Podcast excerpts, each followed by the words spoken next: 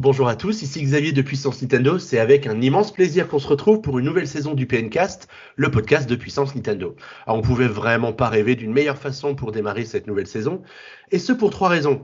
On va parler du Nintendo Direct du mardi 13 septembre 2022. On va aussi parler de Splatoon 3 qui vient de sortir sur Switch et qui fait couler beaucoup d'encre.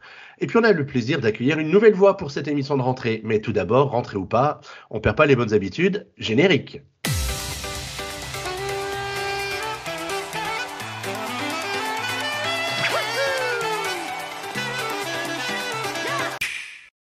Alors vous vous demandez depuis 10 bonnes secondes quelle peut être cette nouvelle voix qu'on accueille dans le PNcast. Vous connaissiez ces articles, car avant d'être une voix, c'est une plume. Auteur de 44 tests sur PN rien que sur l'année 2022. Eh ben, ça y est, vous avez déjà deviné de qui il s'agit. C'est Attar dont je parle. Bonjour Attar et bienvenue dans le PNcast. Bonjour, merci de m'accueillir. Ben, c'est avec grand plaisir. On est vraiment heureux de t'accueillir au micro pour cette émission de rentrée. Bon, j'espère quand même que Ming et Guillaume vont te laisser un petit peu parler. N'est-ce pas, Guillaume et Michael Vous allez bien? Très bien, et je suis très heureux de vous retrouver. Je ne savais pas du tout réaliser que c'était la rentrée. Et 44 tests déjà en début d'année, euh, vraiment euh, félicitations. Merci. Salut, salut. Bah, content aussi euh, de, recommencer le Pencast et bah, d'avoir une équipe un peu plus, un peu plus grande que les, les semaines précédentes, enfin les épisodes précédents. Donc c'est cool. Puis d'avoir des nouvelles voix aussi, ça permet peut-être d'avoir des gens qui ont d'autres points de vue sur des jeux ou des jeux sur lesquels on, on s'y connaît pas trop de notre côté, donc euh, c'est plutôt cool. Donc euh, bienvenue à toi. Bah oui, c'est clair, c'est clair. Alors bonsoir à tous les deux, enfin bonsoir à tous les trois. Et puis bah merci Guillaume et Mickaël de rester fidèles au poste après la longue pause, pause estivale. Alors je crois que le compte est presque bon parce qu'il faut encore qu'on salue Kirby's Powers. Alors c'est une voix que vous connaissez déjà parce qu'on l'a retrouvée quelques fois dans le PNcast au cours de la, de la saison précédente. Salut Kirby, bienvenue à toi dans ce nouveau PNcast. Salut, merci de m'inviter encore. Bah, Très content d'être ici. C'est avec plaisir qu'on t'invite aussi, parce qu'en plus, tu as plein de choses à nous dire, parce qu'il paraît que tu te faufiles comme un calamar rebelle dans les arènes de Splatoon 3. Et tu, tu vas nous raconter un petit peu tout ça dans la deuxième partie de l'émission. Alors tous ensemble, on va commencer par évoquer le Nintendo Direct qui a eu lieu euh, mardi euh, après-midi. Alors c'est une émission qu'on sentait arriver hein, depuis les rumeurs très très insistantes, voire persistantes depuis la semaine précédente. On a bien cru que tout ça allait voler en éclats avec le décès de la reine Elisabeth II, mais non, Nintendo a tenu bon et trouvé une façon élégante de ne pas ruiner son opération de com en cette période de rentrée. Et donc, mardi, à 16h, tout le monde a pu découvrir de nouvelles infos sur pas mal de nouveaux jeux. Et on va revenir sur toutes ces annonces. Mais avant toute chose, est-ce que, Guillaume, tu pourrais nous rappeler ce qu'est le PNcast et comment on peut réagir à l'émission? Alors, j'espère que ceux qui écoutent le PNcast savent de quoi il s'agit. Il s'agit d'un podcast euh, consacré à l'activité Nintendo. Et. Euh, vous pouvez réagir à l'émission. Euh, principalement, je vous invite à aller sur le site Puissant Nintendo. quand il est publié, généralement, il y a toujours une news qui l'accompagne donc c'est plutôt cool d'y réagir euh, en commentaire de cette news. Euh, et en second, euh, seconde maison où vous pouvez vous rendre pour commenter la news, bah, je vous conseille d'aller sur notre Discord, que vous pouvez retrouver aussi sur le site de Puissance Nintendo, et venir discuter des différents sujets dans les différentes sections dédiées. Par exemple, là, si on va parler de Splatoon 3, il y a un, channel dédié à Splatoon 3 pour se retrouver et jouer ensemble, mais vous pouvez aussi réagir à l'actualité et des choses comme ça. Donc, euh, on vous y attend tous. Bah, merci Guillaume pour ces quelques précisions. Bah, je crois qu'on a tout dit, qu'on va pouvoir démarrer après cette intro toujours trop longue, hein, 3 minutes et quelques. C'est toujours trop long, mais bien sûr, on va commencer par parler du PN, du non, du Nintendo Direct de mardi dernier. Et puis bah, du coup, ce que, ce que je vous propose de faire, c'est qu'on prenne quelques temps forts du euh, Nintendo Direct et puis qu'on échange un peu sur, euh, sur chacun de ces, euh, de ces temps forts qu'on a retenus. Et le premier, bah, c'est quand même une énorme annonce puisque c'est le retour de Fire Emblem sur, sur Switch avec, euh, avec un, un, nouveau titre qui s'appelle Fire Emblem Engage et qui sortira le 20 janvier 2023. On a déjà pu voir les éditions collector apparaître sur certains sites e-commerce pour les, pour les plus passionnés. Et donc, c'est plutôt une bonne surprise parce qu'on attendait quand même un tactical RPG vraiment à l'état pur comme celui-là euh, sur, euh, sur la Switch. Alors, on ne va pas dire que la Switch manque de, de RPG, mais un Fire Emblem, c'est toujours un jeu un petit peu à part dans cette dans cet univers-là. Et donc le Nintendo Direct a commencé avec une, vraiment une très très très belle bande-annonce euh, du jeu pour nous permettre de découvrir peu à peu euh, bah, le contexte, poser le cadre hein, sur, euh, sur, cette, sur cette nouvelle aventure. En tout cas, les belles images nous emmènent sur le continent d'Helios qui est composé de quatre royaumes qui entourent la Terre Sainte. Alors c'est pas religieux tout ça, hein, non non pas du tout. Euh, et on se retrouve dans un dans un tactical RPG avec euh, eh ben une, une comment on appelle ça une, une équipe de, de personnages à, à, faire à faire évoluer et toute une histoire qui va tourner autour de ça. Alors il y a plein d'infos bien sûr qui nous manquent encore hein, parce que le jeu a a été euh, tout juste euh, révélé. Mais ce qu'il faut savoir c'est qu'on incarne un personnage qui s'appelle Aléar qui a été élu pour vaincre, euh, vaincre le mal et qui sera donc euh, accompagné d'autres emblèmes pour nous soutenir dans, dans l'aventure, comme Sigurd, Mars ou Celica, qui étaient des noms que les joueurs ont sans doute reconnus des épisodes précédents. Parce que bien sûr, si c'est un Fire Emblem, on retrouve un peu la, la logique. Parce que euh, le personnage principal, c'est une fusion avec Mars, qui était l'ancien, euh, un des anciens héros euh, de Fire Emblem Awakening, je crois. Voilà. Bah merci pour la. Merci. Et on connaît oui. bien aussi avec Smash, parce que c'est aussi un des personnages de Smash. Tout à fait. Smash Exactement, et il y a peut-être beaucoup de joueurs qui ont découvert la franchise par rapport au personnage qui a été dans Smash et qu'ils avaient peut-être envie de découvrir plus en détail. Ouais. Complètement. En tout cas, vraiment une belle entrée en matière hein, pour ce Nintendo Direct. On s'est dit, oh là là, s'il commence avec un nouveau Fire Emblem, ça, ça, annonce, du, ça annonce du lourd. Donc c'était plutôt une, une, bonne, une bonne surprise. Alors, autre, euh, autre bonne surprise, c'est quand même une autre annonce. Michael, tu peux peut-être nous en parler. Alors, ça vient pas de chez Nintendo, mais ça vient d'un autre grand éditeur japonais. Et Eh oui, du coup, c'est Square Enix euh, qui revient avec euh, Octopath Traveler 2. Donc, pour rappel, le premier opus était sorti en 2018 et c'est lui qui a créé, qui a inventé le HD 2D. Donc, vous savez, ces fameux graphismes de l'époque 16 bits de la Super Nintendo avec un effet de flou autour et des effets plus HD. Euh, à l'époque, il avait eu son petit succès d'estime, hein, même critique, et euh, au niveau commercial, il s'était plutôt bien vendu. Il a largement dépassé le million d'exemplaires. À l'époque, c'était une exclusivité sur euh, Nintendo Switch. Maintenant, on peut le retrouver, bah, si je ne me trompe pas, sur PC, même sur Xbox. Euh, donc, ça met en scène huit nouveaux personnages, Octopath pour 8, Octo, hein, vous en doutez. Et en fait, c'était huit destins entremêlés, et au final le scénario euh, avait des embranchements et on se retrouvait sur une histoire plus ou moins commune euh, pour un final. D'ailleurs, c'était une des critiques du premier opus où malheureusement, en fait, on avait l'impression de, de jouer euh, huit histoires vraiment différentes et qu'ensuite c'était rassemblé un peu au casse-pipe. Là, j'espère que ce sera mieux fait et puis ils sont en train de surfer sur cette fameuse vague HD 2D. Hein. On a eu donc Octopath Traveler, on a eu récemment Live Live. Et euh, je pense que c'est le jeu qui est parfait pour la Switch euh, parce que ça demande euh, pas trop trop de ressources euh, au niveau du moteur, etc. Et en fait, ils sont en train de capitaliser dessus. Je ne serais pas étonné qu'on ait une série qui soit relativement longue. Voilà. Je crois qu'il y a Guillaume qui voudrait parler. Bah, vas-y, Guillaume. Effectivement, ouais, ouais. je suis je suis étonné. Enfin, c'est, on se souvient que le, enfin étonné non, mais euh, on se souvient que c'était le jeu. Un, il était annoncé dès l'annonce de la Switch, enfin très proche en tout cas. Ouais. Euh, et euh, du coup après il y a eu Triangle Strategy. Donc moi dans, dans mon esprit, je m'étais dit bah tiens c'est Square Enix qui va sortir. Euh, si c'est bien les deux qui sont sortis, c'est si c'est bien Square Enix qui a fait les deux, mais ouais. maintenant la stratégie, voilà, ça va être de sortir, voilà, des, des projets comme ça, un peu, un peu euh, comment dire, euh, voilà, HD 2D, donc euh, moins ambitieux que des gros gros RPG et tout ça, mais avec vraiment une, euh, une patte graphique et des, euh, une histoire et des choses comme ça. Et je suis surpris du coup qu'en fait, bah, ça ait donné lieu à des franchises. En fait, maintenant, on peut dire que bah, Octopath Traveler, c'est une franchise qui est née sur la Switch, puisque il y a, y a, beaucoup de suites et de, enfin, de jeux qui, des franchises qui étaient déjà existantes sur la Switch, et donc c'est toujours euh, je trouve un peu, euh, euh, comment dire, pas touchant, mais un peu comme ça, de se dire que voilà, il y a des franchises comme ça qui sont nées sur la Switch et qui du coup arrivent à avoir un deuxième opus. Enfin, j'étais agréablement surpris de voir que qu'il y avait un numéro 2. Enfin, je m'y attendais vraiment pas. Ouais, alors après, c'est pas vraiment une surprise dans le sens où euh, entre la sortie sur Switch et puis ensuite sur d'autres supports comme Steam ou, ou, Stadia, ils ont quand même vendu plus de 2 millions d'exemplaires du jeu. Donc, euh, quelque part, il y a un, joli succès. Ça aurait été dommage pour eux de ne pas capitaliser dessus. Euh, euh, ouais, Attar, tu veux ajouter quelque chose?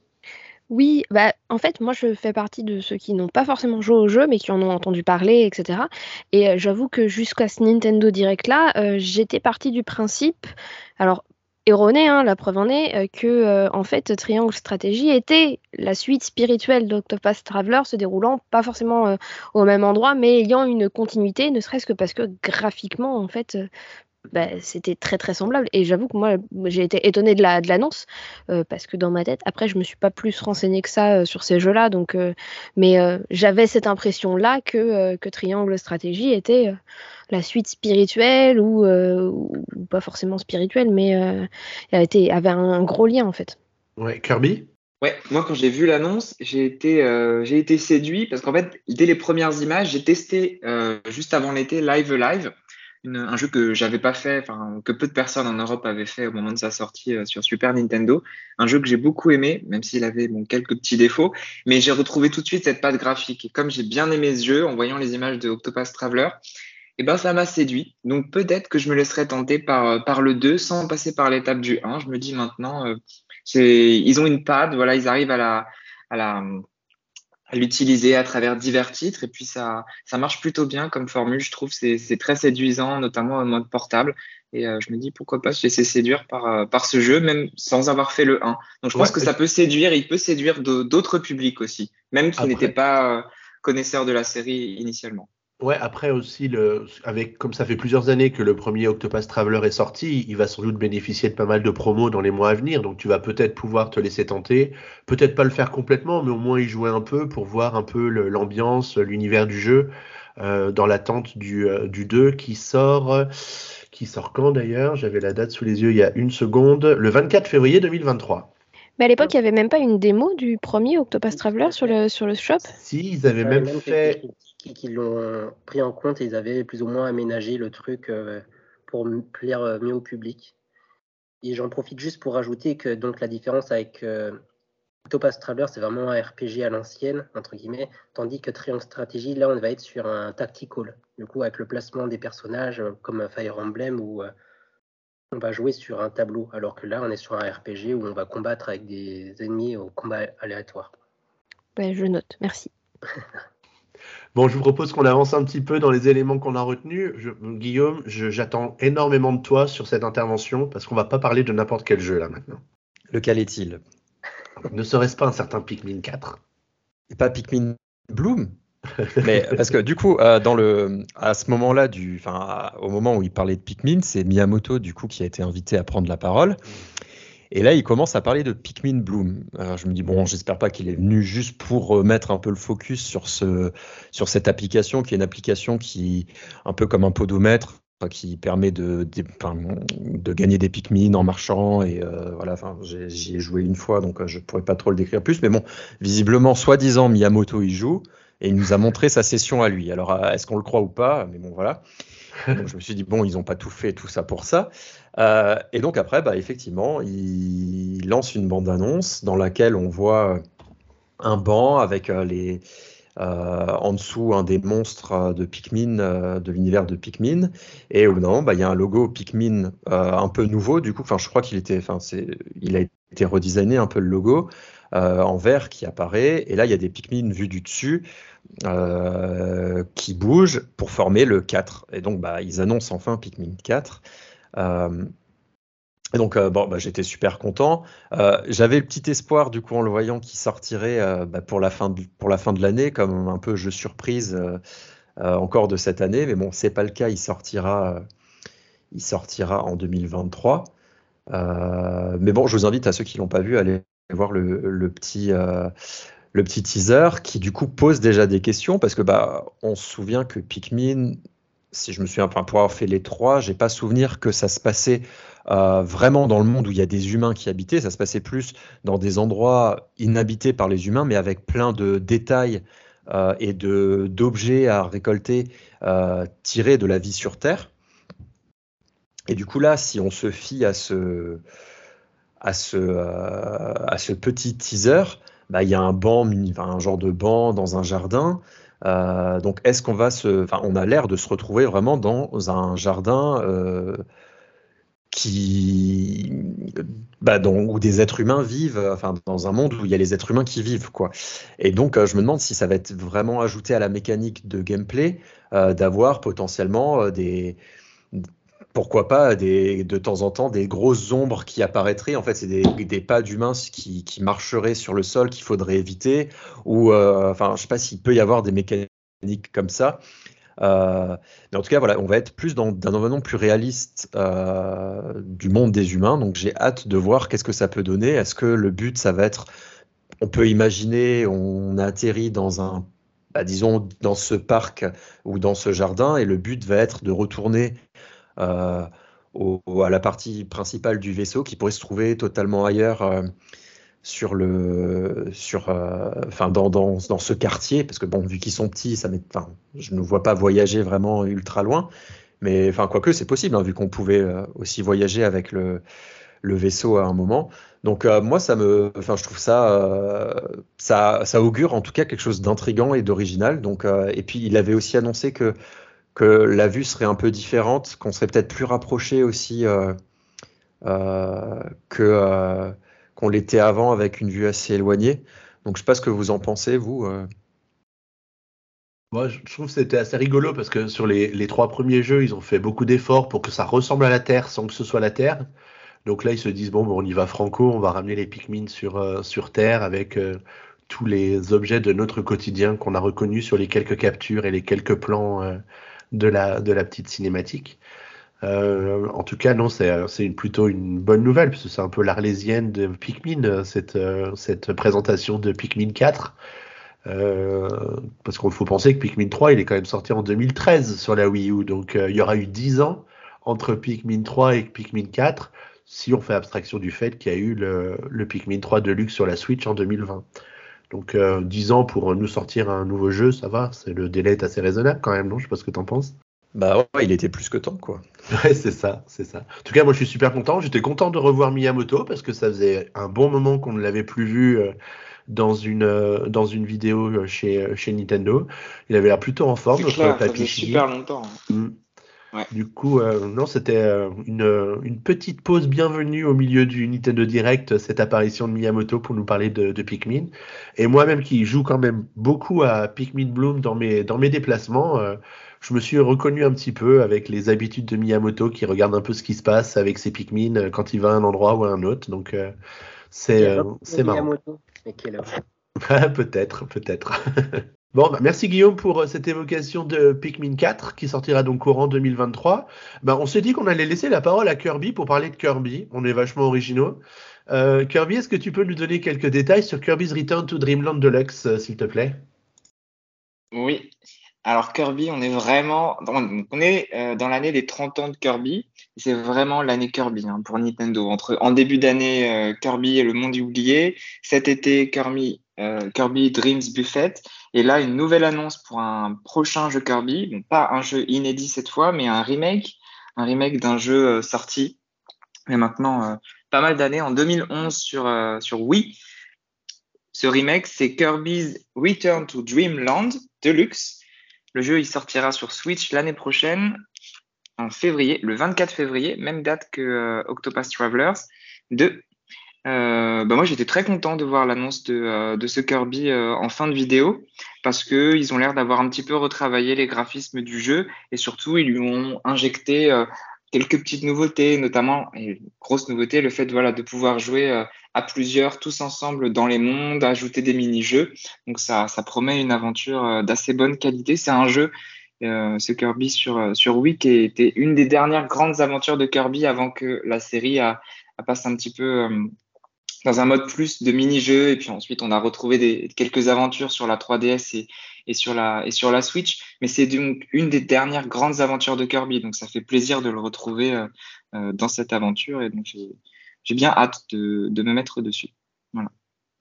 Ah, et puis c'est vrai, quelques mois après la sortie du, euh, du dernier Kirby, ben Kirby, euh, comment il s'appelle, Dream Buffet, euh, sur euh, qui est sorti cet été.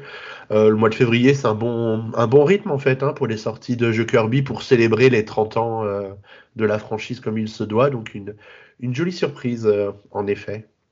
Complètement. Et je pense qu'ils sont pas prêts de s'arrêter. Hein. Ils ont vu qu'il y a eu un grand succès, un bon engouement autour de Kirby en début d'année avec euh, la grande aventure sur Switch. Et, je pense qu'on n'est pas prêt d'arrêter avec Kirby. À mon avis, là, ils vont tirer profit de ça. Ils vont soit ressortir d'autres remakes ou très probablement, moi je pense qu'ils sont maintenant en train de travailler, je suis quasi sûr, sur une suite directe de Kirby et le monde oublié. Non, mais c'est sûr. Le jeu était, il a, il a vraiment cartonné. Il a été super bien vendu dans, dans plein d'endroits, sur plein de marchés. On a vu les chiffres régulièrement postés sur, euh, sur Puissance Nintendo, notamment le marché britannique, je me rappelle, où le jeu, était en tête sans arrêt, sans arrêt. Du coup, euh, je, suis persuadé qu'ils sont d'ores et déjà en train de préparer la suite. Et donc, pour ne pas, voilà, que, que, la marque, hein, voilà, le, personnage euh, soit oublié, ben, voilà, ils vont sortir comme ça des petits remakes je pense que ça leur demande peut-être un petit peu moins de travail, mais dans, je pense dans pas très très longtemps, on aura encore, on va encore entendre parler de Kirby. Euh, Guillaume, tu voulais rajouter quelque chose?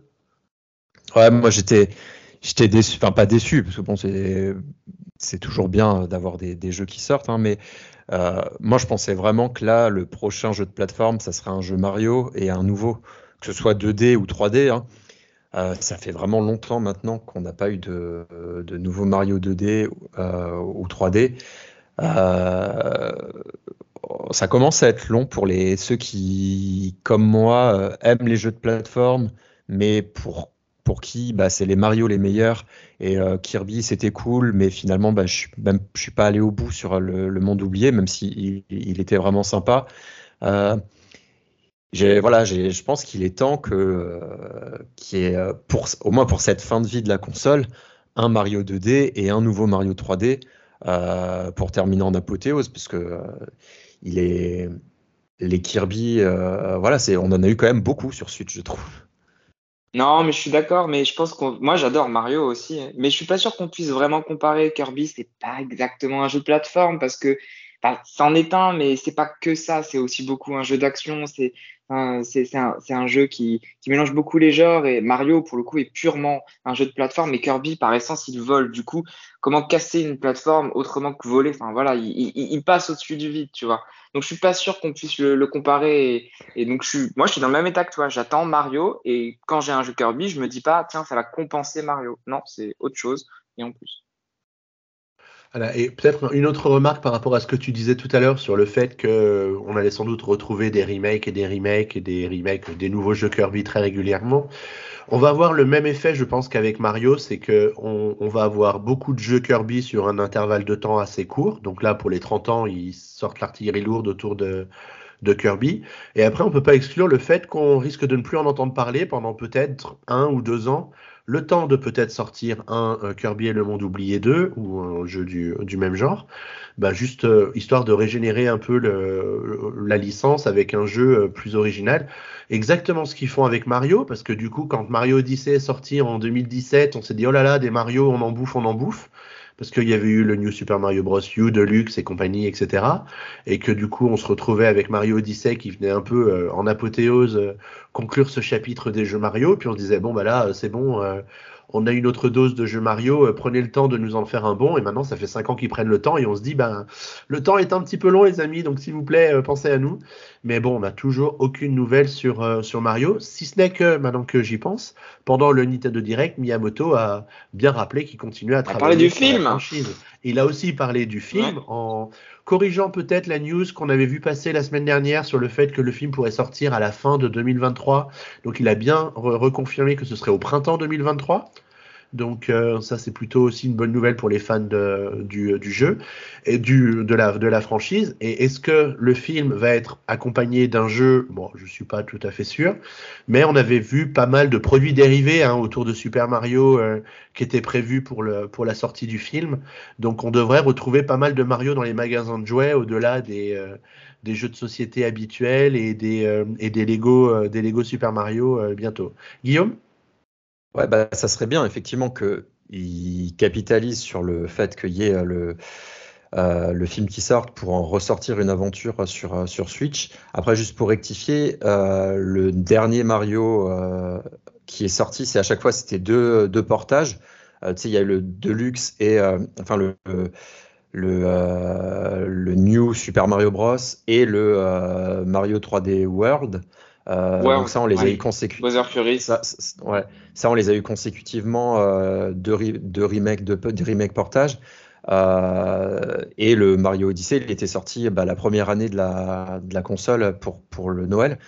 donc c'est vrai qu'en vrai inédit, ouais, ça fait, ça fait maintenant depuis la, première année de la console qu'on n'a rien eu. Donc pour un peu la, franchise phare de Nintendo, je trouve ça quand même un peu un peu long, quoi. Est-ce que tu crois que c'est vraiment la franchise phare de Nintendo? Parce que moi, je pense que tu vas pouvoir nous parler d'une autre franchise relativement importante pour Nintendo. Bah, c'est vrai qu'il n'était pas, qui du coup, dans l'ordre des choses, devrait sortir avant un nouveau Mario, vu que euh, ce jeu-là était sorti, enfin le dernier opus original était sorti bah, le jour de la sortie de la console.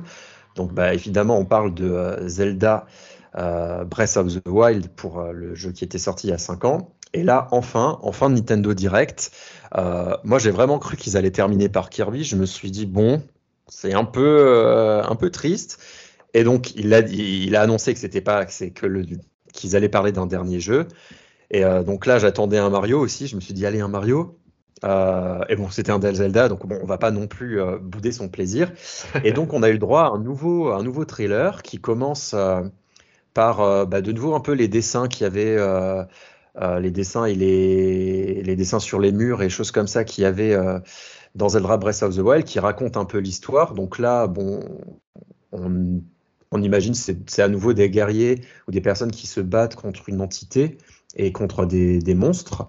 Euh, à voir, à analyser, il y a aussi une espèce de grande divinité ou de grand monstre ou, ou je ne sais quoi qui, qui est entouré de différents symboles. Donc, euh, si je les compte, il y en a 1, 2, 3, 4, 5, 6, 7. Donc, est-ce que le chiffre 7, il y aura 7 choses à réunir et tout ça? Et après, on voit une princesse où on imagine potentiellement Zelda qui est dans une position un peu comme évanouie en lévitation.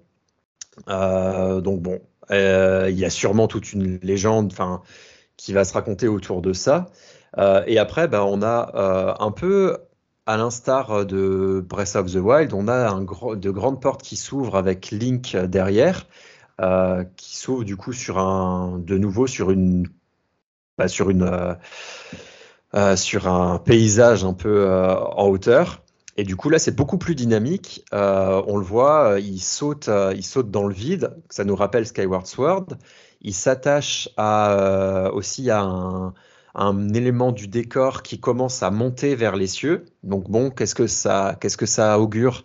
Euh, Est-ce que ça veut dire que dans le jeu, il faudra réunir certains objets et les, les emporter ailleurs euh, Je sais pas. On voit aussi du coup un Link que je présume qui n'est pas habillé pareil, qui grimpe aussi un mur avec des cheveux plus longs.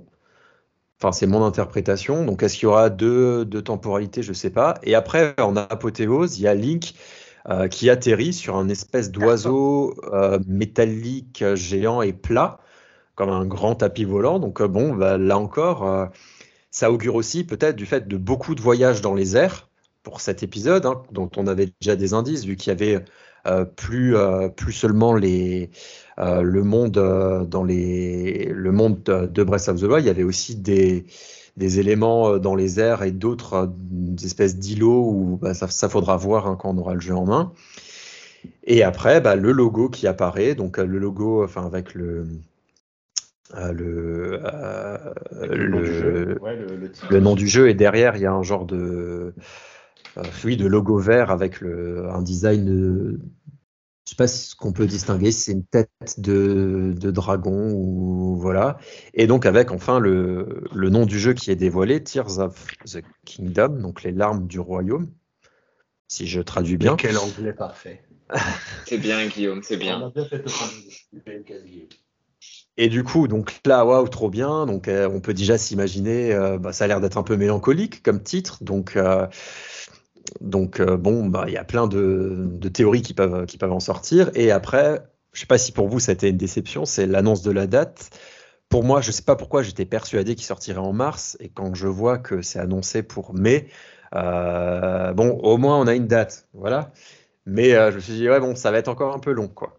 Mais en tout cas, plein de promesses et de, de choses épiques qui, qui semblent se, se, s'annoncer en tout cas pour ce jeu. Donc euh, bah, je vais vous laisser euh, maintenant commenter vous, parce que vous avez sûrement plein de choses à dire aussi. Oui, il y a, y a Attar qui voulait réagir. Oui, alors euh, moi dans un sens je suis contente qu'ils aient donné une date, même si c'est mai, parce qu'au moins il y a une date. Parce que quand j'ai vu le début du trailer, je vous avoue que je me suis dit, ok, ils vont nous annoncer soon. Euh, et on va encore l'avoir, euh, hein, euh, on va pas être bien avancé. Donc oui, c'est triste que ce soit pas mars, mais d'une certaine façon, il y a moins de chances qu'il repousse si c'est mai, enfin si c'est mai-juin que si c'est mars. Et, et ensuite, je suis assez contente personnellement de ce trailer parce que ça potentiellement apporte quelques réponses au choix euh, du jeu euh, qui a été sorti en remake, euh, à savoir Skyward Sword. Puisque quand l'annonce avait été faite, il y avait eu beaucoup, beaucoup de, beaucoup, commentaires, parce que c'est pas spécialement le meilleur Zelda, euh, pour pas dire que c'est l'un des pires en termes de bugs et de mise en place du truc. Et, pour le coup, il y en avait beaucoup qui s'étaient dit, bah ok, si sort celui-là en particulier en remake cette année, c'est que il y a une raison, et c'est que potentiellement cette raison, ça pourrait être, alors ça fait partie des théories, mais ça pourrait être qu'il y a un lien avec la suite de Breath of the Wild, qui maintenant ne peut plus s'appeler Breath of the Wild 2, mais qui va s'appeler Tok. Hein. Euh, euh, et, qui est ça. Et j'avoue que là-dessus, le trailer, euh, j'ai été assez content. Quoi. je le trouvais plein de. Plutôt, plutôt réussi ce trailer parce qu'en fait, il prenait beaucoup de, hauteur, il donnait beaucoup de profondeur au, décor. Il mettait. Je trouvais. On, avait trouvé un, link un peu euh, vraiment mature hein, dans, la, dans, la, dans le premier Breath of the Wild. Et du coup. et du coup, là, on le retrouve encore plus, plus adulte, plus mature. On, sent qu'il se passe quelque chose et, du coup, euh, ben, on a évidemment tous hâte de, pouvoir découvrir ce, scénario. Euh, je crois, Anton, tu voulais dire quelque chose? Euh, oui, oui, je voulais juste dire que moi j'avais adoré le, trailer de fin et parce que il, dévoile pas beaucoup de choses en fait et en même temps il laisse la possibilité ouverte à, à plein d'autres. on voit qu'on reconnaît un petit peu l'univers de Breath of the Wild, mais en même temps, ça fait très différent. Tout va se passer dans, dans les airs. Il y a cette peut-être possibilité de voler. Alors là, j'étais comme un fou quand j'ai vu ça. Et euh, on voit que Link a des petites fioles au niveau de, la, sa ceinture, peut-être des larmes, peut-être c'est ce qu'il utilise à un moment donné sur un rocher qui remonte. Donc, est-ce qu'il remonte le temps de, de cette manière? Je suis sûr qu'ils ont, qu'ils préparent parce qu'à mon avis, c'est pas fini. C'est pour ça aussi que euh, certains avaient fait remarquer que c'était un des rares jeux qui était annoncé avec une date, mais qui n'était pas annoncé euh, ouvert à la précommande. Moi, je pense que c'est parce que ils euh, veulent pas donner beaucoup d'informations dessus parce que quand tu ouvres un jeu à la précommande, généralement, tu donnes pas mal d'infos pour inciter les gens à précommander. Tu donnes des vidéos, tu donnes des descriptions et tout. Là, il y a rien. Il y a un trailer qui dure, euh, enfin, je veux dire, des images du jeu, ça dure même pas 15 secondes. Donc, je pense qu'ils se laissent la possibilité de, de retravailler le jeu, de continuer à peaufiner, d'ajouter des choses. Et ça, pour moi, c'est le mieux parce que je suis sûr qu'ils vont, qu'ils vont faire quelque chose euh, hyper léché, enfin hyper travaillé. Ils vont réussir à nous surprendre. Les gens, ils s'amusent à faire des théories super longues sur Internet. Et là, le jour où le jeu va sortir, tout va exploser parce que ça sera complètement différent. Il y aura un univers qu'on n'aura pas du tout vu venir. Je suis sûr de, ça. Enfin, en tout cas, ils vont être attendus au tournant sur quelque chose comme ça parce que c'est comme ça qu'avait été pris le, premier, enfin, ce qu'on peut dire le premier. En tout cas, Breath of the Wild. Après, le, fait que le jeu sorte en, en mai, c'est pas forcément un problème, certes, parce que du coup, c'est bien d'avoir de la perspective et de se dire, bah, au mois de mai, on joue à Zelda. Voilà, faudra qu'on regarde les ponts hein, du mois de mai pour voir s'ils sont intéressants pour nous euh, ou pas. Par contre, euh, bah, ça craint un peu du boudin pour euh, la première partie de l'année parce qu'on on comptait sur un gros jeu au mois de mars, comme ça arrive assez souvent avec Nintendo.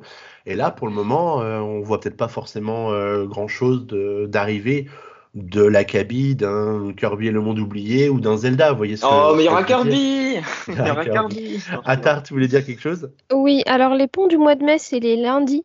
Donc ça fait des week-ends de trois jours. Euh, oui, je viens de vérifier. Euh, Merci. Après, on est en septembre. Euh, je pense qu'on n'est pas à l'abri qu'il y ait une autre annonce, soit à Noël en mode joyeux Noël, soit en septembre en mode maintenant vous avez profité des fêtes, etc. je pense que honnêtement, oui, on attend un gros jeu pour mars, mais c'est pas encore mort de mon point de vue. Parce que Nintendo a quand même pas mal prouvé que, surtout avec les Nintendo Direct depuis le Covid, etc., au niveau de leur stratégie, qu'ils euh, sont aussi très très bons pour euh, faire des surprises et pour euh, sortir une grosse annonce et vous faire bah ok il est dispo demain quoi. Euh, et, je pense qu'on n'est pas à l'abri, en fait. De, ils savent se réinventer à chaque Nintendo Direct. Donc, euh, je pense que, voilà, le but c'était d'annoncer Zelda parce que ça fait des années, c'est une vraie arlésienne, etc.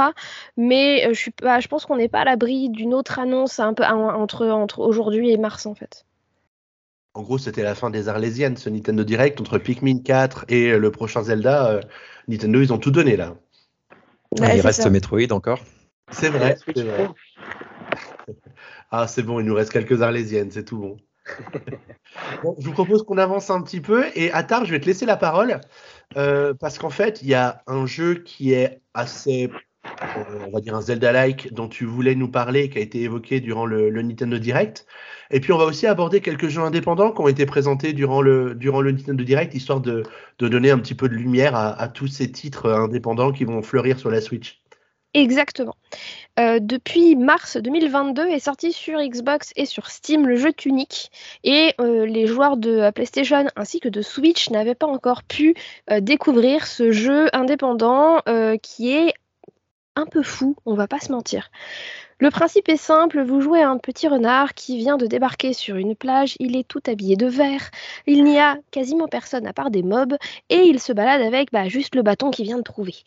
Il va avancer dans ce monde qu'il ne connaît pas et il va devoir faire différents donjons pour pouvoir libérer euh, une espèce d'entité en forme de renard adulte qui est cachée en- entre deux dimensions. Euh, ça, c'est le jeu Tunic. C'est un Zelda-like c'est presque un hommage à Zelda, hein, d'une d'une certaine façon, parce qu'on y retrouve le même genre de mécanique de jeu, le même genre euh, de progression, puisqu'on commence avec un bâton, on va aller récupérer une arme légendaire, ensuite on va récupérer de la magie que l'on va pouvoir jouer, etc. Euh, différents artefacts, etc., etc. Et ben, on est un petit renard habillé tout en vert à un moment donné.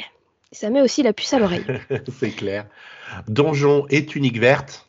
Euh, c'est ça. Et puis alors, le premier donjon, c'est le donjon de la forêt de l'Est.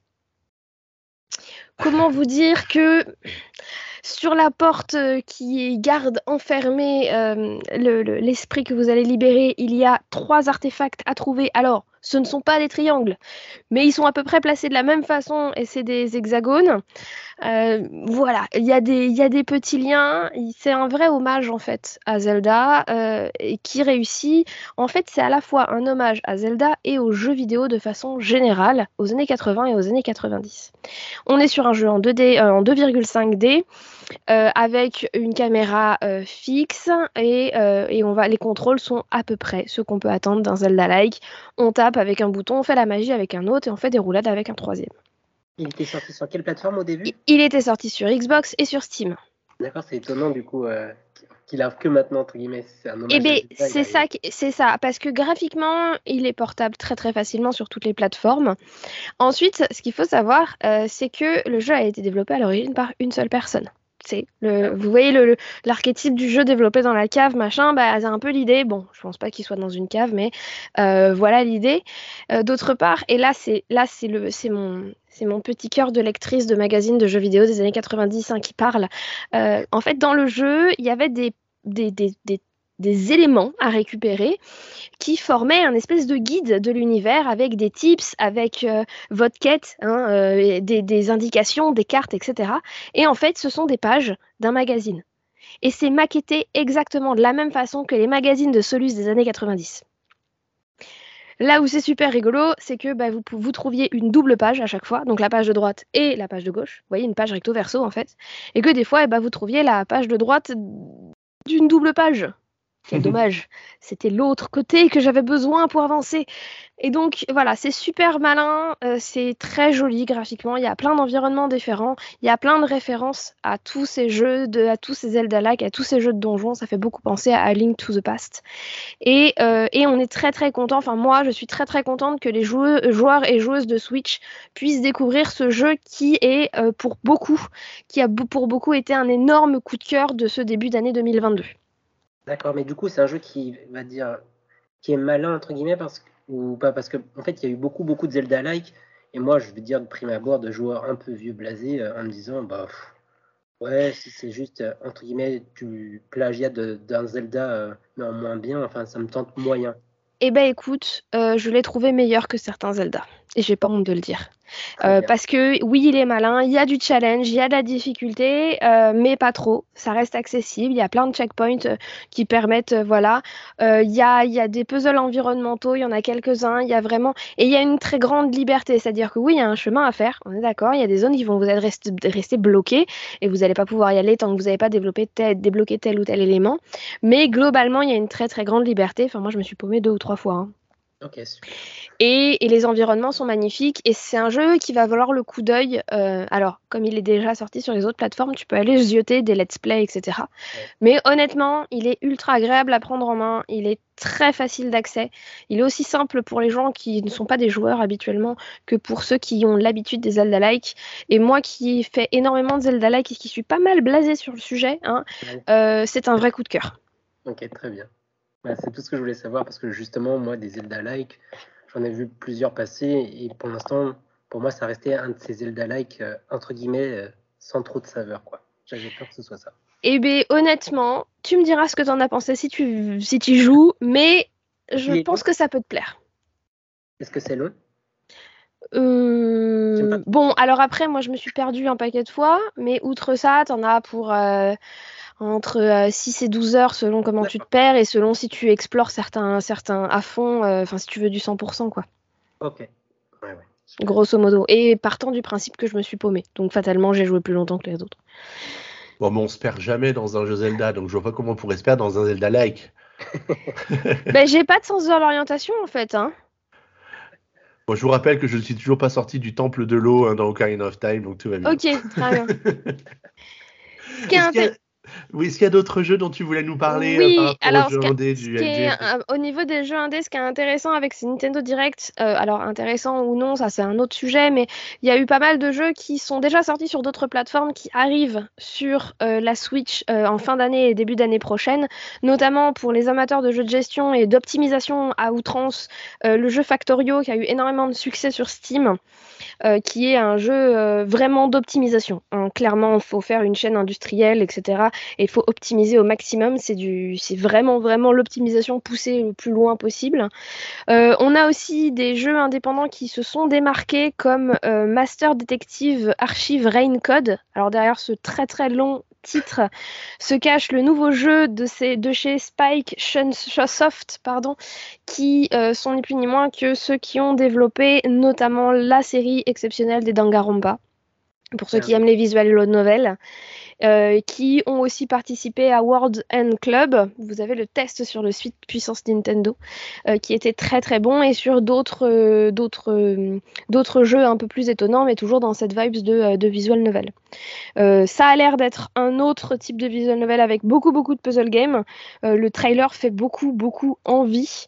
Et parmi les jeux indépendants qui sont sortis sur ce Nintendo Direct, on a aussi pas mal de jeux un peu d'horreur. Je ne sais pas si vous avez vu le trailer de IB, IB ou LB, je ne sais pas du tout si c'est un L ou un I majuscule. Cette espèce de truc, parce que je ne sais pas du tout ce que c'est comme jeu en pixel art dans un musée avec des tableaux horrifiques. moi j'ai juste flippé ma race. Hein. voilà. Voilà, donc euh, il y, a eu pas mal d'annonces, que ce soit celui-là ou un autre qui est sorti juste avant, euh, qui était, euh, qui était, c'est pas, enfin, je ne vais pas retrouver le nom, je l'ai sous les yeux, mais je ne vais pas le retrouver. Je suis désolée, c'est pas grave. Un autre qui est sorti un peu plus tôt dans le, dans le, dans le un autre qui est sorti un peu plus tôt dans le Nintendo Direct et qui faisait peur en fait. Il y a eu quelques jeux d'horreur hein, qui sont sortis, euh, qui sont sortis et qui. Et Resident Evil aussi. Oui, voilà, merci. Euh, le Resident Evil euh, qui va sortir aussi, bah, ça fait partie des jeux qui sont sortis sur d'autres plateformes et qui arrivent maintenant sur, qui arrivent maintenant sur, sur la Switch en fait la, seule, solution pour Capcom de sortir ces Resident Evil sur Switch, c'était de les mettre en version cloud. Donc ce sera intéressant de voir si euh, bah, le public européen euh, cède au chant des sirènes du, cloud gaming sur, euh, sur Switch.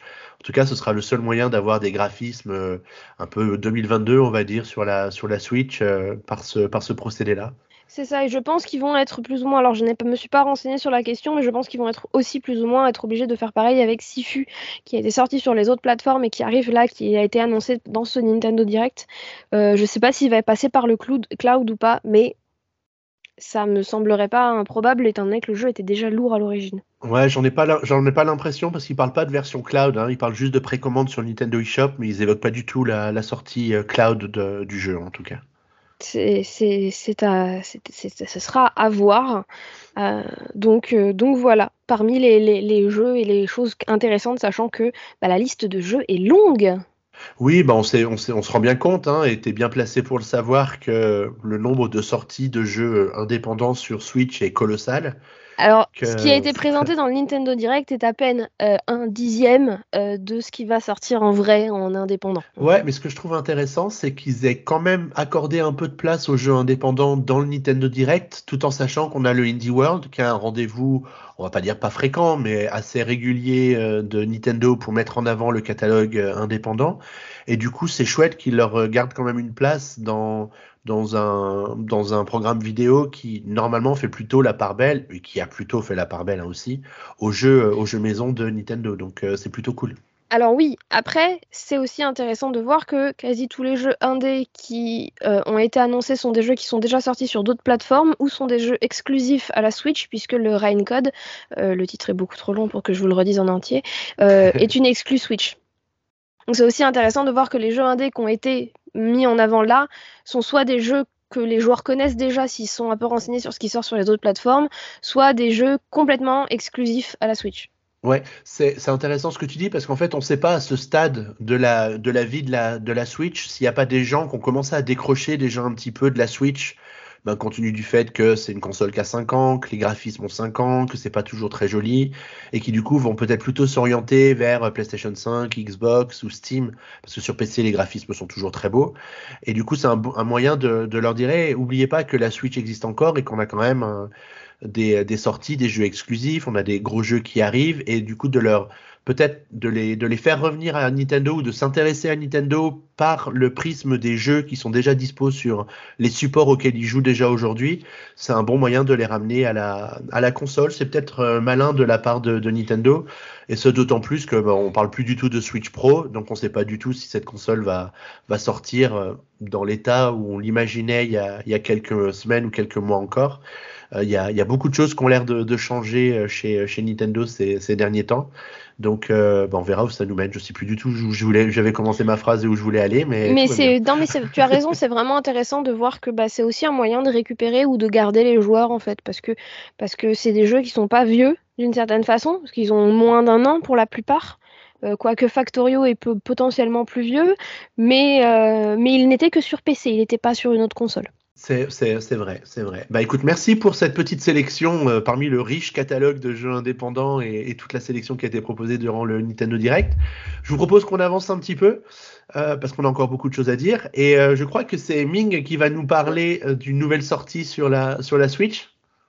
Tout à fait. Et en fait, là on vient de parler de jeu indé et ce jeu est pour certains considéré comme un jeu indé c'est un peu étonnant. C'est en fait c'est développé par Hazel Light et c'est édité par EA et c'est le jeu It Takes Two, un jeu que j'ai fait euh, l'année dernière et qu'en fait je c'est mon frère qui m'avait offert ce jeu et en fait je connaissais absolument pas. C'est là où je me suis dit putain je suis plus du tout à l'actualité du jeu vidéo. Moi les jeux je sais pas ce que c'est. Heureusement qu'il y a PNK hein, pour te ramener à l'actu des fois. vraiment, c'était incroyable, c'était. Euh, non mais il est génial. Vraiment. Et je le C'est le jeu qui a tout gagné, hein, qui a raflé tous les prix euh, au moment de, des awards pour les. Et qui les mérite, et qui les a tous mérités.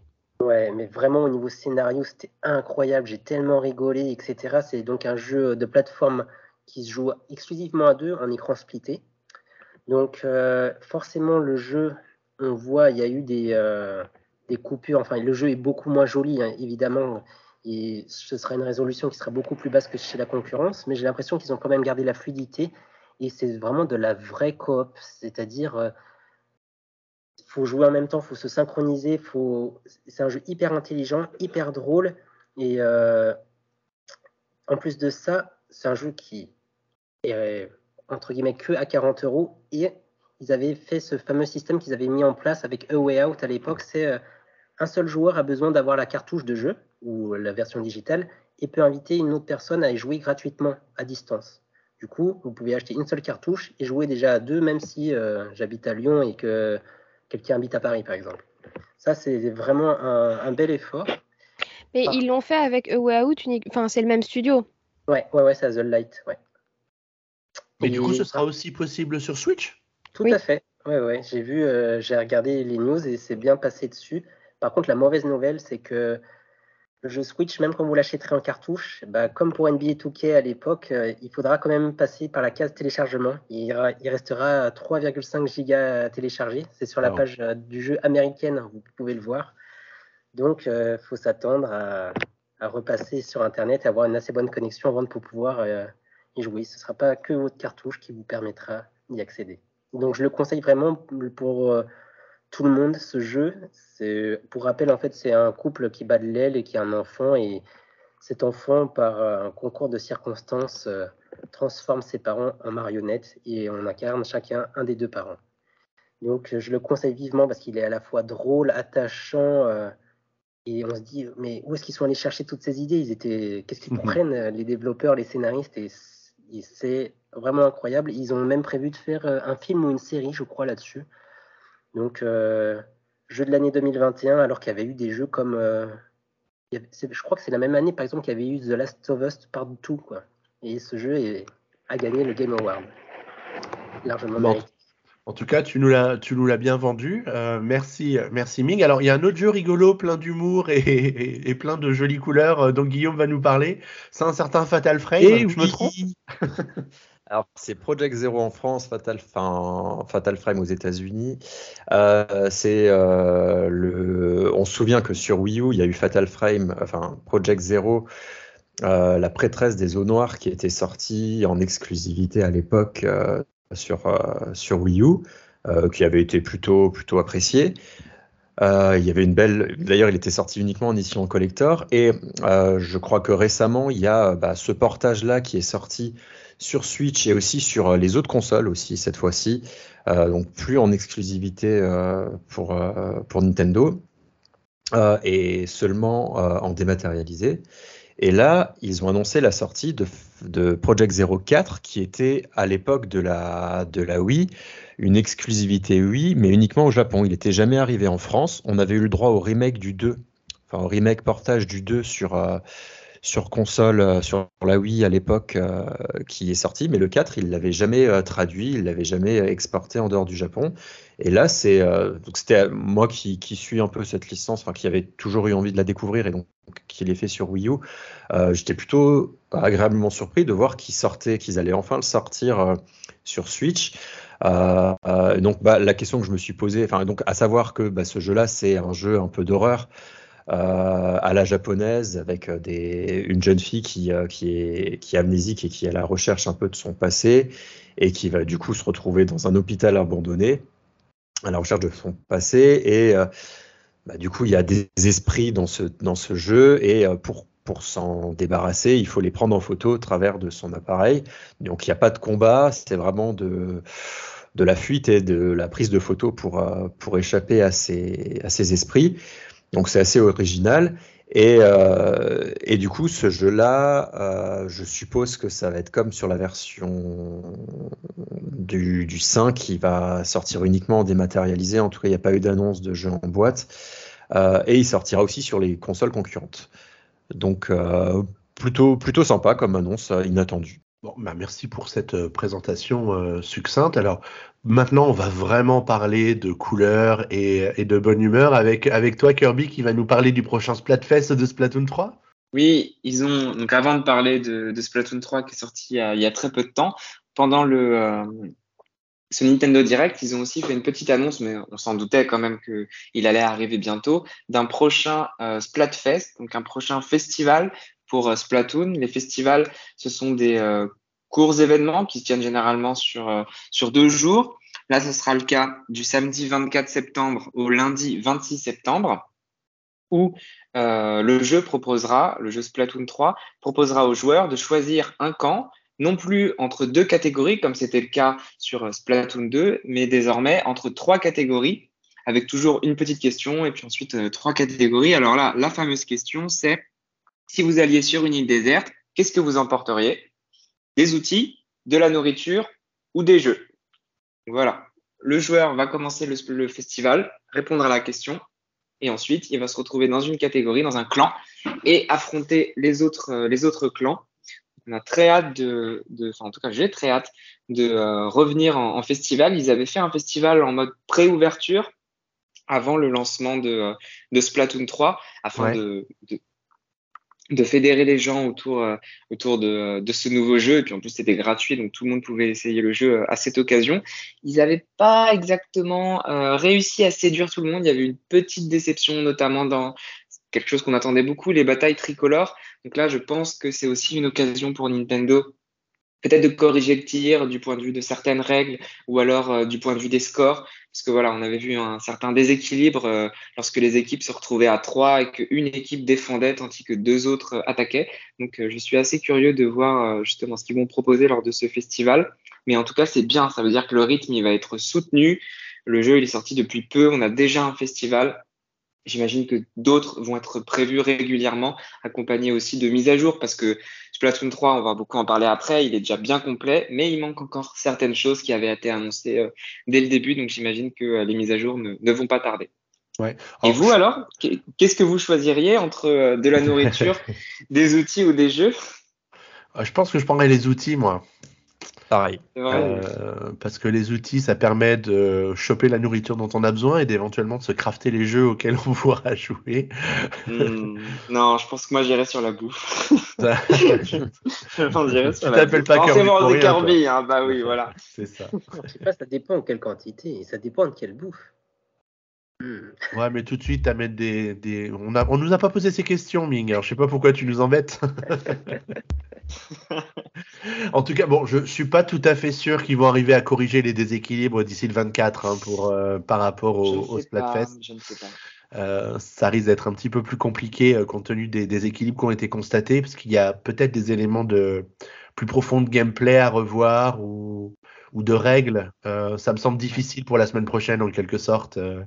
mais bon, on, verra. Je pense que là, c'est l'occasion de lancer les Splatfest et de permettre aux gens de s'éclater sur cette nouvelle mécanique de, de guerre tricolore. Donc ça, c'est vraiment cool parce que c'est quand même la grosse nouveauté de, de, de Splatoon 3. On en parlera peut-être plus en détail tout à l'heure. Mais, mais au moins, on sait ce qu'on fait le week-end du 24 au 26 septembre, hein, n'est-ce pas? Tout à fait. Oui. Alors, bah, je vous propose qu'on avance euh, et qu'on parle de Mario Kart 8 Deluxe, le jeu qui ne mourra jamais euh, sur Switch, euh, puisque Nintendo a profité du Nintendo Direct pour évoquer la troisième vague de DLC. effectivement, bah, du coup, rapidement, bah, ils ont montré deux circuits. Donc, le Mont Festif, qui était du coup un, un, circuit de Mario Kart Tour, donc peut-être celui qu'on connaît le moins du coup parmi les deux. Donc, c'est un circuit un peu glacé et qui bah, c'est autour de la thématique de Noël en fait, avec un genre de village euh, qui se passe euh, voilà avec des montagnes euh, enneigées, euh, des, des, sapins, de la neige sur le sol. En gros, il nous, il nous, annonçait en quelque sorte la date de sortie de ce troisième DLC pour Noël. donc, on sait qu'on aura encore cette année, donc ce qui est plutôt cool parce que bah, c'est vrai que à chaque fois c'est sympa d'avoir ces, ces, packs, mais on y c'est c'est 8 tracks. Bon, c'est quand même pas mal, hein, 8 tracks, mais c'est, on, a vite fait d'avoir les 3 étoiles sur chacun. Euh, mais bon, ça veut dire que là, cette année, on, aura été, on en aura eu 24 en tout, des nouvelles tracks, ce qui est vraiment pas mal. Et la dernière, enfin la deuxième track qui a été dévoilée, c'est les Jardins de Peach. Donc pour ceux qui avaient joué à Mario Kart DS, se souviennent de, ce, de cette track qui était vraiment sympa, avec un genre de mini, mini labyrinthe à un endroit euh, où moi je fonçais toujours dans les, dans les murs euh, dedans. Euh, il était vraiment cool et donc là c'était vraiment sympa de le voir en HD. Donc euh, bon bah il suffit d'attendre à mon avis euh, quelques mois pour avoir son sa sortie sa sortie sur Switch du coup. Donc voilà plutôt plutôt cool. Ouais, c'est toujours, euh, ça fait toujours son petit effet, hein, ces, ces annonces autour des DLC de Mario Kart. Et euh, on savait qu'ils nous rythmeraient de toute façon euh, l'actu euh, avec ces circuits jusqu'à la fin de l'année 2023. Donc euh, le programme suit, suit son cours euh, sans aucun accro. Euh, merci, euh, merci Guillaume. Bah, avançons toujours plus loin dans le détail dans le pro- du, du, du Nintendo Direct avec toi euh, Kirby parce que tu vas nous parler des prochains jeux Nintendo 64 parce que là, là aussi il y a quand même du lourd hein, qui a été euh, qui a été annoncé et sans doute un des jeux les plus emblématiques de la console qui a été annoncé. Tu nous en dis plus? Oui, moi, mon cœur a battu à plusieurs reprises pendant le Nintendo Direct, mais particulièrement lorsqu'ils sont euh, ouverts la boîte nostalgique en parlant des jeux euh, du catalogue Nintendo 64 qui, euh, où les jeux s'accumulent petit à petit, mais généralement on avait un titre, puis ensuite on attendait quelques mois. Là, on a eu toute une ribambelle de titres annoncés d'un seul coup. Tous ne vont pas arriver euh, en même temps, et notamment euh, euh, la dernière annonce surprise qu'ils ont faite. Cette dernière annonce, c'était GoldenEye 64, un des jeux les plus cultes de, euh, de la console Nintendo 64 et puis même de tous les jeux vidéo. Bah, euh, c'est ce que j'allais dire, un des jeux les plus cultes. Euh, oui, oui, oui, oui, parce que le jeu, il a connu un énorme succès et puis même il a eu une, longue vie après son existence. Il a été maintes et maintes fois repris sur Internet. Tout le monde connaît un petit peu ces, ces fameux matchs à 4 affrontement où chacun incarne un personnage de la série euh, James Bond. Donc ça, les gens l'attendent particulièrement. Ils l'ont très très bien teasé euh, en surprise finale de, euh, du catalogue Nintendo 64 euh, au cours de ce Nintendo Direct avec la possibilité de jouer en local et euh, enfin en online surtout. Voilà, avec euh, avec ses amis. Donc ça a très envie, mais il y avait aussi d'autres jeux euh, notamment Mario Party 1, 2, 3. Moi, je suis très content de, les retrouver. C'est des jeux j'ai- auxquels j'avais joué lorsque j'étais plus jeune. Et du coup, je vais être très heureux de pouvoir euh, y rejouer, même si on avait déjà eu un petit goût, un petit avant-goût de ces, Mario Party à travers le dernier euh, Mario Party sorti sur, euh, sur Switch qui reprenait euh, plusieurs des, euh, vieilles cartes tirées notamment de, ces jeux. Quelques autres aussi belles surprises. Pilot Wing 64. Ça, c'est petit coup de cœur euh, perso. Très hâte de retrouver celui-ci. Et puis d'autres encore surprises, notamment pour les amateurs de, snowboard ou, de sport avec euh, 1080 degrés ou euh, Exit Bike 64. Donc voilà, un beau catalogue à venir euh, euh, un catalogue qui continue à s'enrichir et j'espère qu'il va, qu'il va encore continuer. On a notamment tous ces jeux rares qui, qui sommeillent encore, qui ont rejoint petit à petit quelques-uns le catalogue, mais il en reste encore pas mal, donc j'espère qu'ils qu'ils vont pas lâcher. Ouais, je me souviens de Jet Force Gemini sur la Nintendo 64. Mais Euh, oui, ce jeu Ouais. oh mon Ouais. dieu que j'aimerais qu'il arrive. Diddy Kong Racing, il y en a plein encore. Il y en a, Il il y en a il plein, mais, faut. mais plus, faut qu'on arrête de réfléchir parce que là, on va alimenter le catalogue Nintendo 64 pour les cinq prochaines années, je crois. Exactement. Mais bon, heureusement que la Switch, ce n'est pas que du vieux avec euh, ses portages euh, ou ses consoles virtuelles Nintendo 64, qu'il y a un petit peu du neuf qui arrive. C'est toi qui vas nous en parler à tard avec l'arrivée de, euh, de j'ai perdu le titre, Mario plus le lapin crétin. Sparks of Hope. Voilà. Oui, tout à fait. Alors, ça, ce n'est pas la première fois que le jeu est annoncé dans un Nintendo Direct. Euh, c'est pas la première fois qu'on le voit et qu'on en, en entend parler. Voilà, Cependant, cette proche fois- là. Exactement. Cependant, cette fois, on a une date qui se rapproche puisque ça sort le 20 octobre 2022.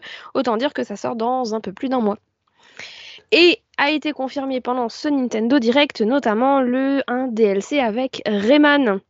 Alors, euh, vous savez tous, ou pas d'ailleurs, que les lapins crétins est en fait euh, un personnage dérivé de la série Rayman. Oui, c'est vrai. Oui. On Alors, sait. Tout à fait. Tout à fait. Quel enthousiasme. Cette qui est- affirmation est vraie. Qui est arrivé suite à une blague. Ah bon? Ah, vous ne le saviez pas. Ah, dis-nous en plus. Alors, euh, je ne tiens pas l'information de moi-même et d'Internet, mais plutôt euh, d'une conférence qui a été donnée à Bordeaux par euh, Page, donc qui est euh, Pierre-Alain de Garrigue, qui est la voix de l'ancienne Ah ouais, voix de, l'aubergiste de, de, de, de Hearthstone, qui a fait énormément de doublage et de voix, et qui expliquait lors de sa conférence qu'en fait, donc il a fait aussi pas mal de voix pour Rayman.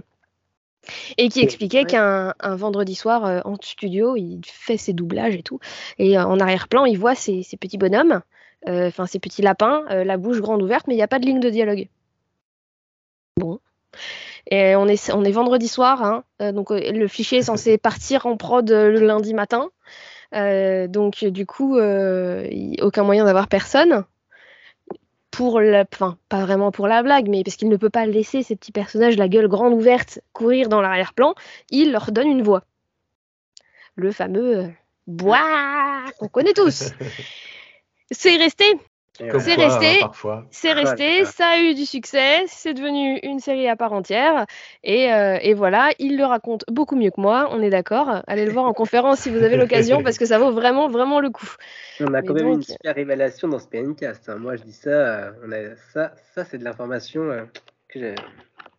Ah, bah, on n'a pas toujours l'occasion d'aller à Bordeaux pour écouter des conférences, en tout cas de notre côté. Alors lui ne va pas qu'à Bordeaux, hein, il fait des conférences partout en France dans plein d'événements geeks. Si vous avez l'occasion, euh, allez l'écouter, il est passionnant. D'accord. Donc, Page. Exactement. Et vous pouvez aussi le suivre sur les réseaux sociaux, il est très très actif, notamment sur TikTok euh, et, euh, et Twitter. Et donc ce lapin crétin Sparks of Hope qui sort dans un mois avec un DLC euh, Rayman, donc le retour de Rayman chez les lapins crétins, c'est un petit peu euh, le maître qui vient visiter les élèves qui l'ont largement dépassé. Ouais, c'est. Euh, c'est exactement ça. Et donc, ben, on retrouve le côté, on va dire, euh, crétin assumé hein, de, de- de nos petits lapins qui hurlent et qui font des catastrophes. Euh, le jeu est déjà disponible en précommande, je crois.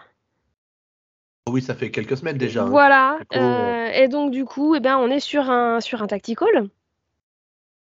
Un mi-tactical, mi-exploration. Ouais. Et donc, euh, et donc Ouais. voilà, et dans la, dans la lignée en fait du Mario et les lapins crétins qui est déjà sorti il y a, il y a, il y a longtemps. Il y, a, il y a quelques années, euh, ça doit bien faire euh, bien 4 ans, peut-être même. euh, Ouh, je suis vraiment pas sûre parce que je l'avais quasiment à la non, sortie pas de la autant, con. non, c'était trois. Ah, attends, attends, on va demander, trois, on va trois. demander à notre ami Google. Le suspense est intenable. Je trois. moi, je dirais dirais trois. 5. Moi, je Euh, dirais je- trois. alors honnêtement, moi je l'ai eu avec la avec la console, donc euh, mais j'ai pas acheté la j'ai pas acheté la console des, des One. Kingdom Battle est sorti en 2017. On est en 2022, on est plus en août 2017. Ça fait plus de 5 ans qu'il est sorti. Désolé. Le temps passe vite. Ok. Hein. Le temps passe vite. Voilà. Et donc, du coup, bah, ça fait un bon temps hein, de développement pour pouvoir euh, faire la suite, euh, sachant que le premier Mario et les lapins crétins a été très, très, très souvent, en- et toujours d'ailleurs très, très souvent en promo sur l'eShop, euh, ce qui participe aussi au, succès du, jeu, puisque bah, c'est un jeu avec Mario et les lapins crétins qui se déguisent en Mario, relativement très accessible sur les, sur les différentes plateformes, donc ça aide. Ouais, C'est un il jeu très sympa pas, aussi, faut- ouais, faut, c'est ça. Faut pas hésiter pendant les périodes de promo parce qu'on peut le trouver à moins de 10 euros euh, assez fréquemment. Mm, mm. Et on peut Euh, même alors, le trouver avec son DLC, DLC qui est inclus, avec ouais, les ouais. DLC Donkey Kong. Donc, il- Oui. ouais, tout à fait. Et alors ce qui est rigolo, c'est que si on suit la chronologie du jeu et les visuels, euh, donc on était sur un Mario classique dans le premier, sur un Donkey Kong dans le DLC, et là on est plutôt sur un Mario Galaxy, j'ai l'impression. Avec les petites étoiles, avec euh, un lapin crétin déguisé en Aurora, il y a des chances. Il y, a des, il y a des chances, il y a des chances. Bon, merci pour ce petit tour d'horizon de, des nouvelles aventures des lapins et, et, et Mario. Alors, Michael, on va avoir besoin de toi pour faire une, euh, un aperçu un peu synthétique de tous les jeux de farming là qu'on a eu pendant le Nintendo Direct, parce qu'on est un peu paumé. Il y en a eu 25 millions qui ont été annoncés, euh, présentés, dévoilés, et on a besoin d'un spécialiste expert Ouais. avec son master euh, S Farming Simulator pour, euh, pour faire le tour sur tout ça. que la vie fermière revient bien à la mode, mais je vois que dans le listing que tu as mis, il y a Atelier Risa 3 qui n'est pas un jeu de simulation de vie fermière, si je ne me trompe pas. Il, y a- il doit y avoir des éléments de, de, de, de culture ou de jardinage dans le, dans le Non. jeu. C'est, non, Non, Ouais. désolé, non. Tu fais des potions, tu te balades et tu récupères. Mais il n'y a pas de farm, il y a du loot. Il y a beaucoup, beaucoup de trucs basés sur le loot. Des... Ah, pardon, mon micro vient de se casser la gueule. Euh, Il y a beaucoup, beaucoup de trucs basés sur le loot, mais il n'y a pas, y a pas de, de farm. Il n'y a pas vraiment de farm. C'est vraiment basé sur euh, je vais faire mes potions avec les loots des ennemis que je vais trouver à droite à gauche. Merci, on a enfin des spécialistes sur ce site. ça Mais de rien. du coup, euh, il y a eu un Story of Season qui a été annoncé. C'est, euh, pour rappel, la, la licence officielle de Harvest Moon, mais ensuite, quand c'est arrivé, en, en fait, c'est c'est beaucoup Joe Monogatari à l'origine, et quand c'est arrivé en Occident, c'était devenu Harvest Moon. Puis, entre-temps, la, la, licence Harvest Moon a dépéri, entre guillemets, et ce n'est plus du tout Bokujo Monogatari. Excusez mon japonais, je suis vraiment pas bon. Et donc, euh, c'est Story of Seasons aujourd'hui, les Harvest Moon d'origine du Japon. Et donc, on voit ce jeu, bon, euh, honnêtement, je trouve que ça casse pas trois pattes à un canard. La nouveauté, c'est que maintenant, les personnages peuvent vieillir. On peut en avoir un enfant qui grandit, qui va ensuite aider, etc. Il y a un autre jeu qui est plus coloré, qui a l'air un peu mieux réalisé, c'est Fae Farm. Euh, je crois que Attar a une affection particulière sur ce jeu-là. Non, moi j'ai un jeu de mots pourri à faire avec, c'est pas pareil. Parce que toi tu dis fille, c'est ça? Oui, j'ai dit fille farm la première fois et donc du coup ça m'a fait ricaner. Voilà, donc un jeu de simulation de vie où on peut jouer jusqu'à 4. Euh, il y a eu Run Factory 3 spécial qui a été annoncé. Alors moi j'ai adoré le 4. Là ils refont le 3 qui était sorti à l'origine sur 3DS. Donc ça reprend le même moteur. En fait, c'est une fois un remaster d'un jeu 3DS. Et pareil, c'est bien, mais c'est pas fou. Mais comme ils ont ressorti Run Factory 5, en ce moment, ils sont en train de d'essorer la série au maximum. Ils ont annoncé par la même occasion une nouvelle série Run Factory, mais aucune image là-dessus. Euh, il y a celui qui me plaît bien. Ah, bah vas-y, Anton, je te laisse parler. Euh, qu'est-ce que je, te, je, te, laisse la parole. Non, je voulais juste rajouter, euh, je voulais défendre Story of Season, A Wonderful Life parce que c'est un jeu sorti initialement sur GameCube que j'ai eu euh, très récemment. Il y, a, il y a deux ans, je l'ai trouvé euh, d'occasion et du coup, euh, c'est un rare jeu qui n'est pas de la, enfin, quoique il y en a d'autres aussi, à ne pas être sorti en France. Du coup, ce jeu n'a jamais été localisé en français. Il existe en anglais, en allemand et en italien. Et toi, Très tu bizarre. du coup? En anglais. Non, j'ai une boîte italienne, mais du coup, je mets le jeu en anglais quand j'y ai joué. Euh, mais du coup, le jeu, non, est assez sympa, mais parce que voilà, on est sur un vieux jeu, l'Air GameCube, donc avec un environnement 3D, donc je pense que c'est pour ça qu'il peut sembler un petit peu aride. Tu peux euh, faire tourner les jeux étrangers, je me rappelais plus du tout. Non, mais c'est européen, donc euh, c'était.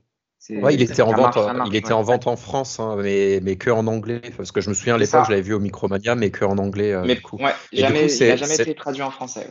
Ouais. c'est marrant parce qu'il s'appelait Harvest Moon Wonderful Life et maintenant c'est. Oui. Euh... c'est autre nom. Euh, voilà.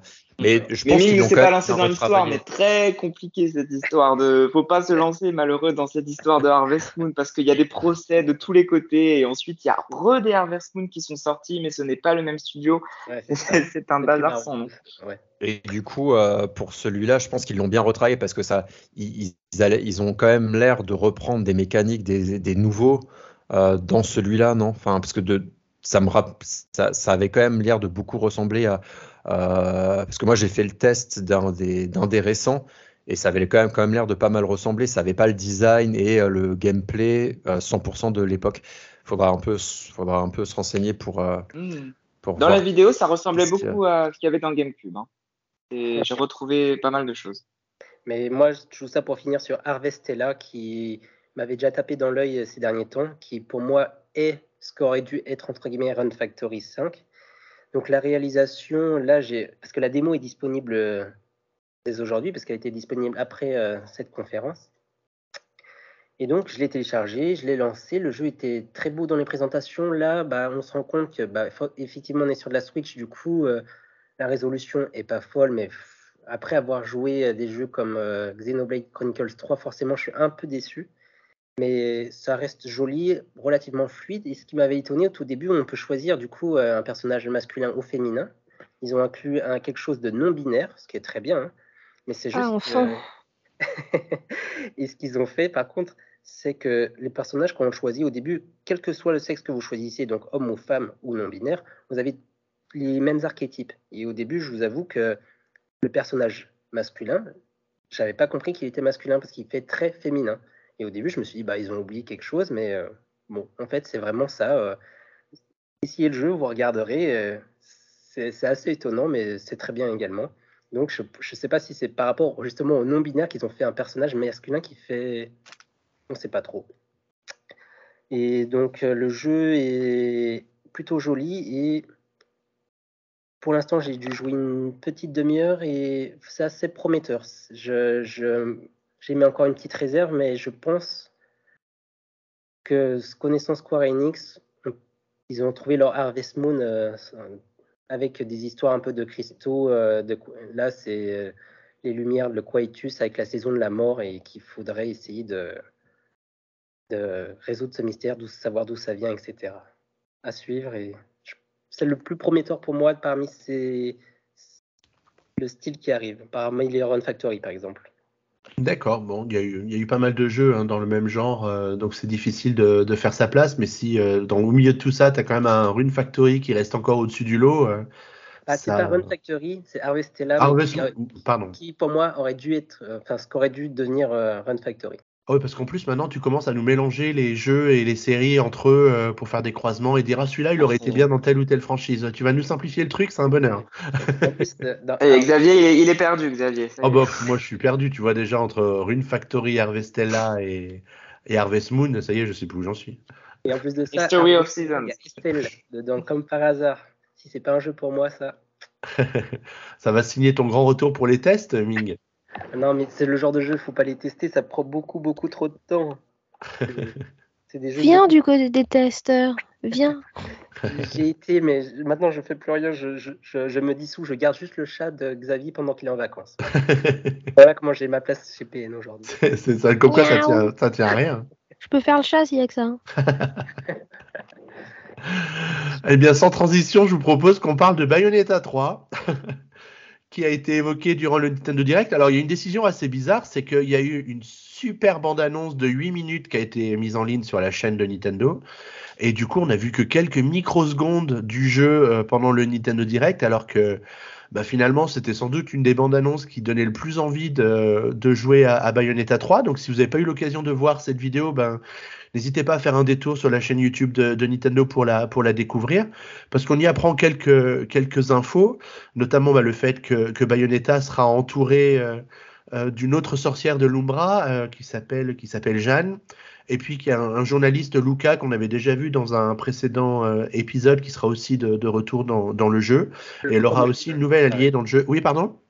Jeanne aussi, elle était là dans Oui. les anciens épisodes. Ouais. Par contre, euh, Viola, qui est une, euh, une sorte d'apprentie euh, sorcière dans le, dans le jeu, elle fera son arrivée dans ce Bayonetta 3.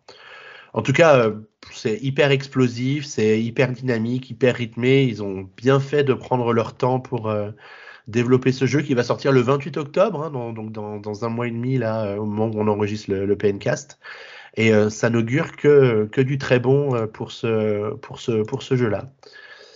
Euh, ben voilà, je pense qu'on a à peu près fait le tour du, Nintendo Direct. Je sais pas si. Est-ce que peut-être votre, votre avis global sur le Nintendo Direct Est-ce que vous pensez qu'il était réussi ou pas Est-ce qu'il manquait quelque chose? On fait un petit tour de table vite fait. Qui veut commencer? Ah. Ah, la politesse. Vas-y, Atta. Pardon. Euh, moi j'ai bien aimé, euh, pas forcément pour les jeux de farming parce que bah, c'est pas forcément, enfin j'aime bien de temps en temps, mais c'est pas forcément ma tasse de thé. Mais pour euh, pour les certaines annonces, parce que bon, je vous cache pas et tout le monde commence à le savoir vu les tests que je fais, que je suis beaucoup plus attachée aux jeux indés qu'à certaines grosses franchises. Ah mais le, ouais, t'as vu, c'est une surprise, hein. Mais vous ne connaissez pas puisque nous avons, euh, nous avons Kirby dans l'équipe, ma passion pour Kirby, donc j'étais ravie, voilà. Euh, j'ai été extrêmement contente, euh, même si j'ai déjà fait le jeu, je m'en fous, je le referai. Euh, je fais partie des personnes qui ont trouvé le trailer de Zelda joli, mais qui n'y voient pas beaucoup d'intérêt, mais parce que je n'ai pas aimé Breath of the Wild. Waouh. Bouh Voilà, non, mais c'est pas grave. dans ce Voilà. Euh, mais j'ai pas vraiment aimé Breath of the Wild, mais donc voilà, mais c'est pas grave. Mais graphiquement, je le trouve super beau et euh, j'ai hâte de voir ce que ça peut donner, sans forcément que ce soit moi qui y joue, mais j'ai hâte de voir les gens jouer. Hein, voilà, je pense que je me brancherai sur un stream et que je regarderai les gens jouer, ça va être cool. Et, euh, et quelques annonces qui m'ont paru super intéressantes, notamment du côté du jeu indé, de titres que euh, je vais attendre de pied ferme. Merci pour, ton, pour ta conclusion. Euh, Allez, Ming, tu as eu le temps de réfléchir. Vas-y. Euh, bah, moi, j'ai du mal à m'enthousiasmer en fait sur le moment. C'est plus comme quand on attend de voir un E3 comme ça et on est comme des fous. Et pourtant, quand je regarde avec le recul, je me dis, euh, bah, Topaz Traveler 2, Fire Emblem, Pikmin 4, euh, Harvestella, le nouveau Zelda. Franchement, en fait, euh, je trouve que ça reste une excellente année. It Takes Two, enfin, en fait, la Switch, elle a euh, des excellents jeux encore pour un petit bout de temps et honnêtement, avec le recul, je regarde sa Nintendo Direct où ils ont franchement envoyé du pâté. Quoi. Ouais, clairement, clairement, je suis d'accord avec toi. Euh, Guillaume? Euh, Moi, j'ai trouvé assez complet, enfin très dense en tout cas. Euh, on ne peut pas regretter un nombre aussi important de sorties de jeux. et pour une fois, il y a des jeux qui, qui me concernent, parce que bon, c'est vrai que c'est beaucoup Nintendo Direct, c'est souvent des remakes, des portages d'anciens jeux, des vieux jeux, ou alors des farming simulateurs, des types de farming simulateurs ou des RPG. Et, qui, et moi, ça me laisse assez froid parce que c'est pas mes types de jeux. Et donc là, le Pikmin 4, euh, le Project Zero, le, Zelda, euh, même le Kirby dans un sens, vu que c'est un jeu euh, plateforme action. voilà, il y en avait. C'était, ça concernait plus de gens, enfin, je trouve en tout cas que euh, la variété d'annonces pouvait permettre, permet à, à, tout type de joueur d'y trouver, d'y trouver son compte. Donc c'était plutôt cool. Eh ben, merci pour ton avis. Bah, il nous reste Kirby. Tout à fait. Bah, assez content. Je, c'était peut-être pas le meilleur Nintendo Direct, mais j'ai entendu pas mal de gens qui, qui, euh, qui étaient un tout petit peu déçus. C'était pas mon cas. J'ai eu euh, des annonces intéressantes du début, surtout jusqu'à la fin. Et euh, non, franchement, assez content avec euh, quelques belles surprises, des annonces des jeux qui étaient attendus, mais d'autres aussi. C'est vrai, beaucoup de jeux de, de, farming, mais pourquoi pas, je me dis, c'est, un genre dans lequel j'hésite maintenant un petit peu à aller parce que je sais que ce sont des jeux très longs dans lesquels il faut s'investir pour prendre du plaisir. Mais là, il y en a eu tellement de proposés, je me dis, ah, ça vaudrait peut-être le coup de redonner la chance à ce genre euh, qui, qui effraie souvent. Donc voilà, assez, assez positif.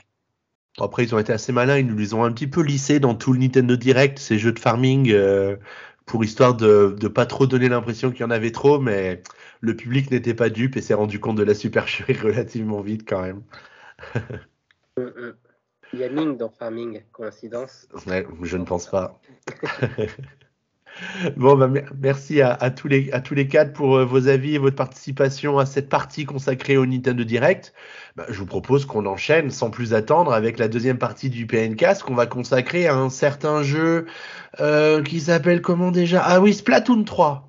On, en connaît un dans l'équipe qui est en train d'y jouer euh, plus que de raisons, mais pour plein, de, plein de bonnes raisons. Mais est-ce qu'il y en a d'autres parmi nous qui déjà avons acheté le, le jeu à l'occasion de sa sortie euh, Moi, ouais, je l'ai pris, bah, je l'avais préco à la Fnac et euh, du coup, j'ai aussi craqué pour la manette parce que j'en avais qu'une depuis le début et je, je la trouvais sympa, donc finalement, je l'ai aussi prise. C'est une manette pro? Donc, euh, ouais, la manette pro. Ah, des Joy-Con, ok. Ouais. Je savais même pas quoi, je sais même pas quoi elle ressemble. Moi, elle est plutôt, plutôt jolie. Jaune et bleu. Jaune et bleu. Ouais, jaune et bleu. C'est un peu moins criard que le rose et vert de celle de, de la sortie de Splatoon 2. Voilà, après, c'est quelques considérations physiques, euh, esthétiques. Euh. Bon, alors, Anton, ça va être toi la, star de cette section du, ah, du, euh, du podcast, hein, parce qu'on a vraiment besoin de, de, tes explications et de ton avis éclairé sur le, sur le jeu que tu pratiques depuis maintenant quelques jours. Est-ce que tu peux peut-être expliquer à Attar, qui ne connaît pas vraiment la franchise de Splatoon, ce que c'est Splatoon? Parce que c'est une franchise, on en est au troisième épisode, mais exactement, c'est quoi? Qu'est-ce que c'est? Hmm. Platoon, c'est un jeu. Platoon, c'est un jeu qui est sorti sur Wii U, qui est à la base sorti comme un, un jeu nouveau, une nouvelle licence, mais je pense pas que Nintendo le proposait comme une licence phare de son catalogue. En tout cas, je pense pas qu'il s'attendait à ce qu'il devienne une licence phare. C'est un jeu avant tout multijoueur, euh, qui s'apprécie en particulier euh, en ligne parce que hors ligne, c'était très compliqué déjà sur Wii U et puis ça l'est encore aujourd'hui, c'est pas le plus intéressant. C'est vraiment un jeu qui s'apprécie en ligne, un jeu de combat avec un personnage euh, vu à la troisième personne. Ce personnage, c'est un petit calamar, un octoling, un inkling. Euh, c'est comme ça qu'ils sont baptisés dans, dans le jeu. Un petit personnage qui a la capacité de se métamorphoser en calamar, de disparaître dans l'encre et de glisser de cette manière, de manière assez rapide, de bondir, et bien sûr, personnage qui est armé, parce que c'est un jeu de combat, un jeu de combat dans lequel on va se tirer dessus. Le mode principal de, du jeu, qui est la guerre de territoire, voit s'affronter deux équipes, deux équipes de quatre joueurs, et le but du jeu, c'est d'éliminer ses, ses, adversaires et de recouvrir le plus possible le sol avec l'encre de sa couleur. Voilà, ça c'est la base du jeu. Et ensuite, ils ont décliné euh, à partir de cette base plein de petits modes différents, des modes fluides pas lourds dans lesquels on doit récupérer des pas lourds marqués dans un but. Bazooka pour récupérer un, une arme, un bazooka qu'on doit amener dans l'équipe adverse. Voilà, plein de petits modes différents. Un mode solo, parce qu'ils ont essayé aussi de donner euh, à Splatoon du corps, de la consistance, une histoire. Alors, c'est jamais extrêmement développé, mais euh, voilà, c'est notamment plutôt prétexte en fait à apprendre à utiliser les commandes du jeu, apprendre à déplacer son personnage, à utiliser toutes les techniques euh, qui sont à notre disposition pour être justement très mobile et ensuite encore plus réactif dans, les matchs. Mais voilà, Splatoon, c'est un, jeu d'action, un jeu d'action pur et dur, avec euh, des affrontements, des matchs très courts, très rythmés, mais surtout peut-être la plus grande spécificité du jeu, je trouve que c'est un jeu dans lequel on se prend pas trop en sérieux.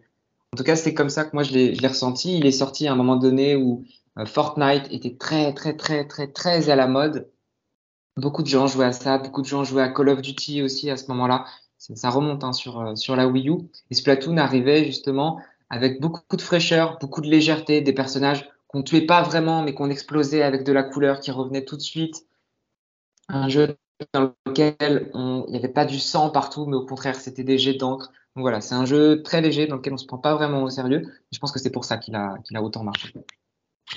Ouais, alors après, le, succès, il s'est pas fait du jour au, lendemain. Je me rappelle qu'au début, quand il est sorti sur Wii U, qu'on avait trois pauvres arènes et huit pauvres armes, on s'est dit, mais où est-ce qu'il nous emmène Nintendo avec, euh, avec, avec leur jeu? Et puis bah, maintenant, il y a la confiance. Euh, il y a un nombre d'arènes assez conséquent dès la sortie du jeu. On sait qu'il y a un catalogue d'armes qui va s'étoffer. On sait qu'ils travaillent l'équilibre de, des armes, des équipements au, micro pourcentage près de mise à jour en mise à jour. Donc euh, il y a vraiment cette, euh, cette confiance qui s'est instaurée entre les joueurs de Splatoon et, les, développeurs qui, qui fait que avec ce troisième opus, on est, on est plutôt serein par rapport à ce qu'ils vont être capables de nous proposer. Alors, tu as abordé le fait qu'on avait un mode solo qui est, pour moi, c'est sans doute le tuto le plus complet qu'on ait eu dans un jeu vidéo, hein, ce mode solo, parce que c'est ça qui permet de se, familiariser avec les armes, les déplacements, euh, etc. Mais du coup, quels sont les différents modes de jeu qu'on retrouve outre le mode solo et puis la guerre de territoire que tu, que tu viens de décrire? Alors, les modes principaux, donc guerre de territoire, le mode solo. Ensuite, on a euh, les matchs pro, c'est comme ça qu'ils s'appelaient sur euh, Splatoon 2, c'est-à-dire quatre types d'affrontements avec des règles spécifiques, des sortes de mini-jeux qui permettent de varier un petit peu de la traditionnelle guerre de territoire où c'est simplement recouvrir le plus possible le sol euh, avec son encre. Donc, dans ces feux matchs pro, parce qu'ils ont un autre nom, je vais en parler après, on a la pluie de palourde, on récupère des petites palourdes, on doit les lancer dans le but adverse de, l'adversaire. On a la mission Bazookarp, dans laquelle on récupère une arme au centre du terrain et on doit l'amener dans le camp de l'adversaire. Donc évidemment, c'est plus compliqué parce que les adversaires vont défendre euh, leur propre camp. On a la défense de zone, petit territoire au centre euh, du terrain, assez réduit sur lequel euh, il faut tirer. Donc évidemment, ça donne lieu à, beaucoup à beaucoup d'affrontements.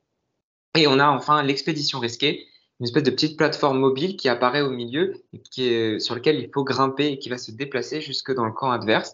Donc ça, c'était des modes qui étaient déjà connus dans, euh, dans Splatoon 2 et qui sont de nouveau présents dans, dans Splatoon 3. On n'a pas encore de, de, nouveaux modes, mais rien ne dit que dans l'avenir, Nintendo ne, ne, développe pas un cinquième petit mode pour euh, rejoindre euh, ces quatre autres. Désormais, ces modes ne s'appellent plus Match Pro, mais ils s'appellent le mode Anarchy. Changer le nom. Pourquoi est-ce qu'ils ont changé le nom? Je pense que c'est parce qu'ils ont changé un petit peu les règles euh, d'accès et de récompense qui étaient euh, attribuées à la suite euh, de la participation à ces, mini-jeux.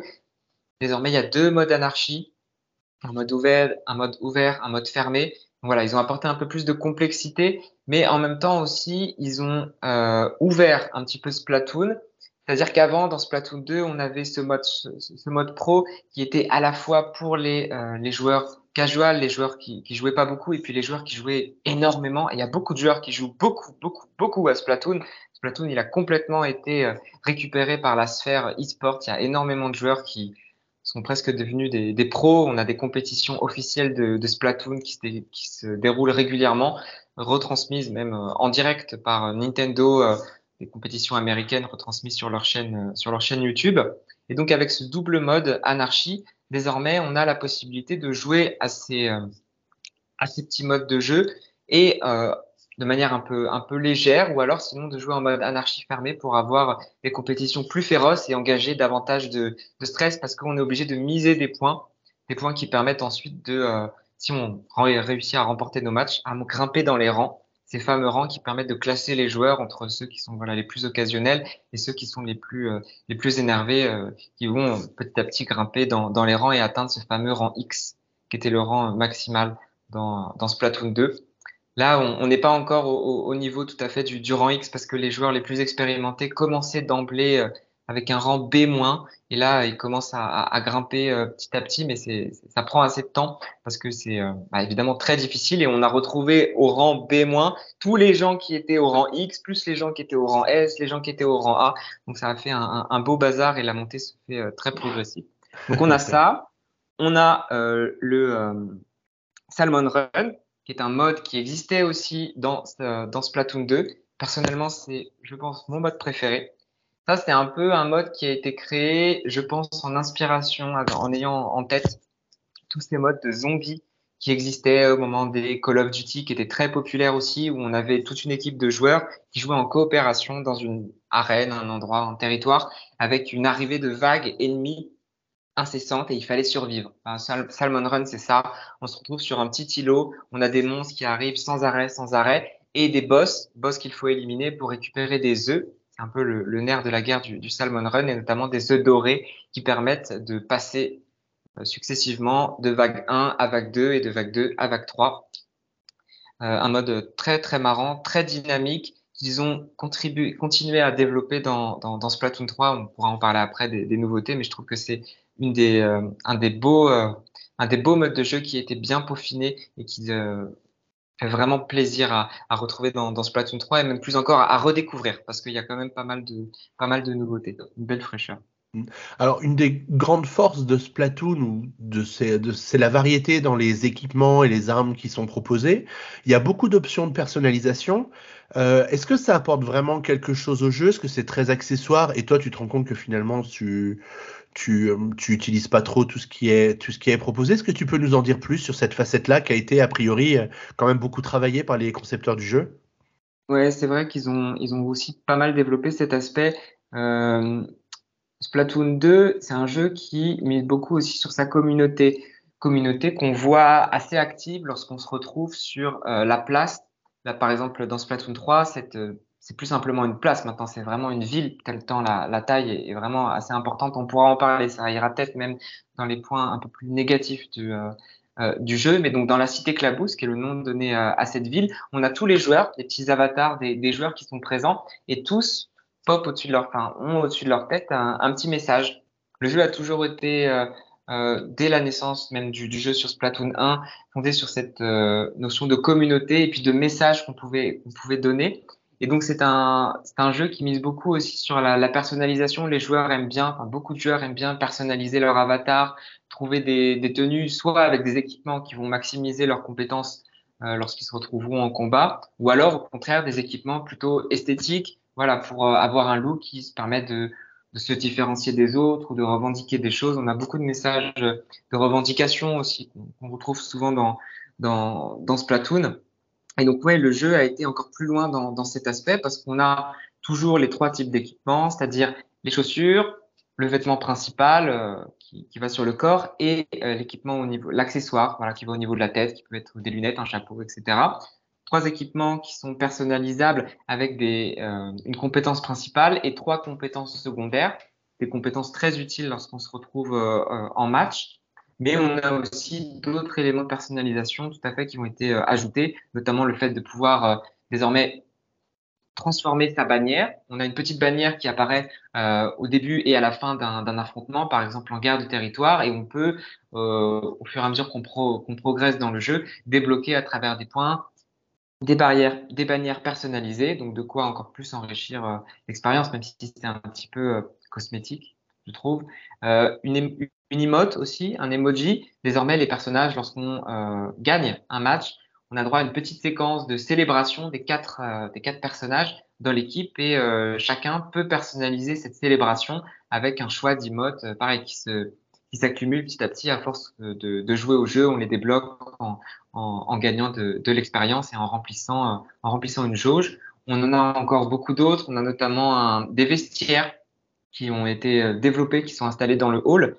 Dans le hall, c'est l'arène principale dans laquelle on se retrouve avant d'aller en match. Et euh, on a donc ces vestiaires qui rappellent un petit peu des vestiaires de, de collège, de, de, lycée, où on a chacun un casier. Donc on a notre propre casier qu'on peut personnaliser, mettre ses objets préférés à l'intérieur, des photos, des, euh, des armes, des objets divers euh, variés qu'on peut acheter dans une boutique spéciale, une nouvelle boutique qui est, qui est, intégrée au jeu. Donc voilà, il y a pas mal de petites nouveautés de, de personnalisation qui sont plutôt de l'ordre euh, du cosmétique, mais qui sont pas pour autant euh, pas marrants du tout. Voilà, c'est assez sympa, c'est assez fun, et puis ça donne euh, un petit peu d'originalité à, à, son personnage et puis à son, à son aventure dans, dans le jeu. Donc certains, avant, je suis sûr que... Avant qu'on aille plus loin, Attar, je crois que tu avais peut-être une réaction, une question peut-être? Euh, ouais, une réaction. Euh, ce que tu me dis, la, Kirby. Euh... Alors, j'ai entendu parler de Splatoon, hein, comme beaucoup, mais j'ai jamais joué. Mais euh, ce que tu me dis là, Kirby, moi, me fait penser, alors à tort ou à raison, et du coup, je trouve que le clin d'œil, enfin, ou la récupération, hein, est assez, assez sympa à, à, tout ce qui se fait en termes de personnalisation, notamment sur un Fall Guys. Mmh, ouais, Parce que sur Fall Guys, quand tu gagnes, tu as, as, des, as des émotes spécifiques euh, pour euh, marquer, pour avoir la, ta séquence de fin, etc.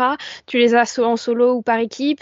Enfin, tu as aussi ce système-là d'émotes de, personnalisés, de petites séquences que tu peux euh, rajouter à certains moments, etc. Et je t'avoue que ce que tu me dis de la personnalisation m'y fait penser. Mmh, c'est vrai que maintenant que tu le dis, je pense que c'est pas complètement innocent. On avait déjà ça dans Fortnite aussi, dans Fall Guys. Euh, c'est peut-être un peu plus subtil, le, dans, dans Splatoon parce que c'est quelque chose qu'on ne peut pas faire, par exemple, euh, comme ça pour narguer les, les autres personnages. Euh, dans, Fall Guys, dans Fall Guys, c'est pas des trucs, les emotes de fin, c'est pas des trucs que tu peux, euh, c'est pas non plus des trucs que tu peux faire pendant le jeu. Hein. Je sais pas si tu y as déjà joué. Oui, oui, tout à fait. Ouais, mais il y a des petites emotes que tu peux faire. Tu sais, le poulet, par exemple. Tu peux oui, oui. Petites... Mais ah ouais. les, les, celles que tu peux gagner euh, ah, via, ton, via ta progression, etc., et que tu mets à la fin d'une séquence si tu gagnes ou quoi, ça, tu, par contre, c'est des trucs exclusifs à si tu gagnes, etc. Ouais, c'est vrai. Oui, oui, quand il se jette dans le vide, par exemple, ouais, il y a des petits trucs comme ça. Bon, je pense que l'inspiration, elle n'est pas, elle est pas complètement, euh, enfin, c'est pas totalement innocent. Voilà, ils ont dû regarder un petit peu ce qui se faisait et, et, euh, et s'inspirer de, ça, ça donne euh, voilà un petit côté personnalisation qui est, assez sympa, de montrer que chacun dans l'équipe peut avoir sa petite emote. Mais oui, je pense que ça vient de là, ouais.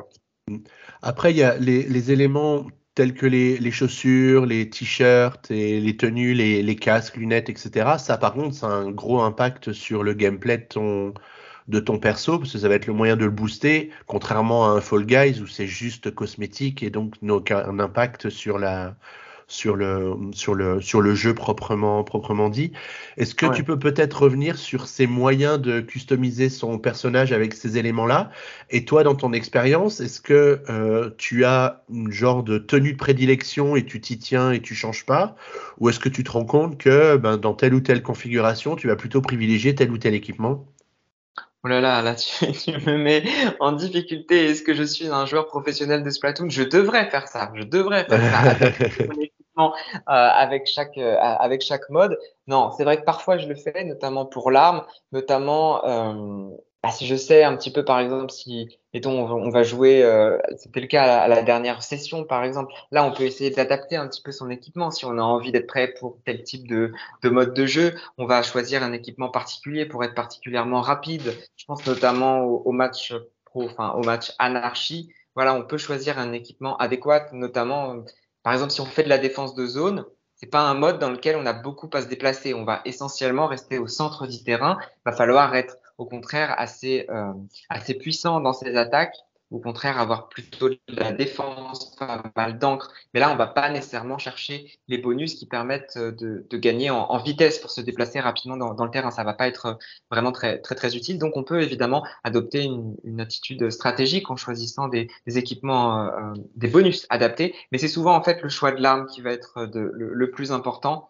parce que telle ou telle arme, passer de euh, les pinceaux euh, je sais pas moi, au, au, rouleau par exemple, va complètement changer l'expérience en jeu. Et là, au contraire, ça va être très important de choisir avec soin l'arme euh, qu'on va employer en fonction non seulement du mode du jeu auquel on va jouer, mais aussi de la carte parce que les cartes peuvent être très différentes. Certaines vont être très ouvertes avec, euh, avec aussi pas mal de, de, trous, de crevasses, donc il va falloir faire des sauts, il va falloir monter. D'autres, au contraire, vont être euh, beaucoup plus plates, pas beaucoup de choses pour se, pour se cacher, du coup, il va falloir être plus rapide. Donc on va pas nécessairement choisir un sniper. Enfin voilà, il faut, être, euh, il faut tenir compte un petit peu de, de, tout cela. Les joueurs les plus professionnels à, à Splatoon tiennent compte de ça, ils ont leurs préférences, mais ils s'adaptent aussi en fonction du mode de jeu, de la carte, des adversaires qu'ils ont en face voilà, il y a plein de, de, de possibilités, ouais, effectivement, pour, euh, pour personnaliser son équipement de manière cosmétique, mais aussi stratégique. Ok. Bah du coup, alors on n'en a pas trop parlé maintenant, mais on sent que ça transpire quand même de nouveautés, d'améliorations diverses. Est-ce que tu peux peut-être nous faire, alors tu n'es peut-être pas obligé de nous faire la liste exhaustive, mais peut-être nous, nous parler des principales nouveautés ou des vraies nouveautés et améliorations qu'on a dans ce nouvel épisode? Ouais, alors j'en listerai deux, peut-être qu'une troisième me viendrait après, mais alors en grosse, grosse nouveauté, une dont j'ai parlé tout à l'heure lorsqu'on a parlé du, euh, du festival, c'est, euh, ça je pense que c'est quand même peut-être la plus grosse révolution dans, dans Splatoon, c'est le fait d'avoir des matchs lors des festivals, des batailles qu'ils appellent tricolores. C'est-à-dire que c'est plus simplement deux clans qui s'affrontent, deux camps, mais trois. Trois avec un camp euh, qui défend, composé de quatre joueurs, et deux autres camps qui sont en attaque, mais qui ne sont pas ensemble, qui sont aussi ennemis. Donc on a trois couleurs, un clan en défense, deux clans en attaque, qui tous deux essayent de dominer le clan qui est en défense, et ça, ça change pas complètement la, la, la manière de, euh, de jouer à Splatoon. Moi, lors du dernier festival, j'avais choisi l'équipe CISO, et l'équipe CISO était euh, en tête lors de la première partie du jeu, ce qui fait que ensuite dans la seconde partie, cette équipe se retrouvait en défense. Donc j'ai eu jusqu'à maintenant uniquement l'occasion de tester le jeu du point de vue de la défense, qui euh, voilà, est, comment dire, était un petit peu plus convenu dans la manière de jouer à Splatoon parce que j'étais dans une équipe de quatre et je me retrouvais à affronter deux, enfin quatre joueurs. Certes, ils n'étaient pas ensemble, mais pour moi, il y avait pas énormément de, de changements. Donc je pense que la, nouveauté vient plutôt du fait euh, d'incarner voilà, ces, équipes de deux qui vont, vont pouvoir s'affronter. Donc, euh, j'ose espérer lors, lors, du prochain festival que je ne serai pas dans, dans, dans, le camp cette fois euh, euh, qui, qui, va se retrouver en, en défense. J'aimerais bien tester l'autre côté en attaque pour voir un petit peu cette nouveauté. Mais ça, c'est quand même une nouveauté assez importante parce que ça bouleverse la manière de jouer. Et je pense que c'est pour ça aussi que Nintendo a reçu un, un accueil un peu un peu mitigé parce que la communauté Splatoon, elle est quand même très conservatrice. Le jeu, il a pas beaucoup, il a, il avait pas beaucoup évolué dans ses mécaniques générales depuis Splatoon 1. Ils, apportent des, nouveautés, on va dire, à la marge sur euh, les, modes de jeu principaux. Et là, c'est vraiment quelque chose de nouveau. Ils l'ont introduit uniquement dans les, festivals, à voir si euh, dans l'avenir euh, la mayonnaise prend et peut-être même ils déploient un DLC pour que ça devienne un mode de jeu accessible plus fréquemment.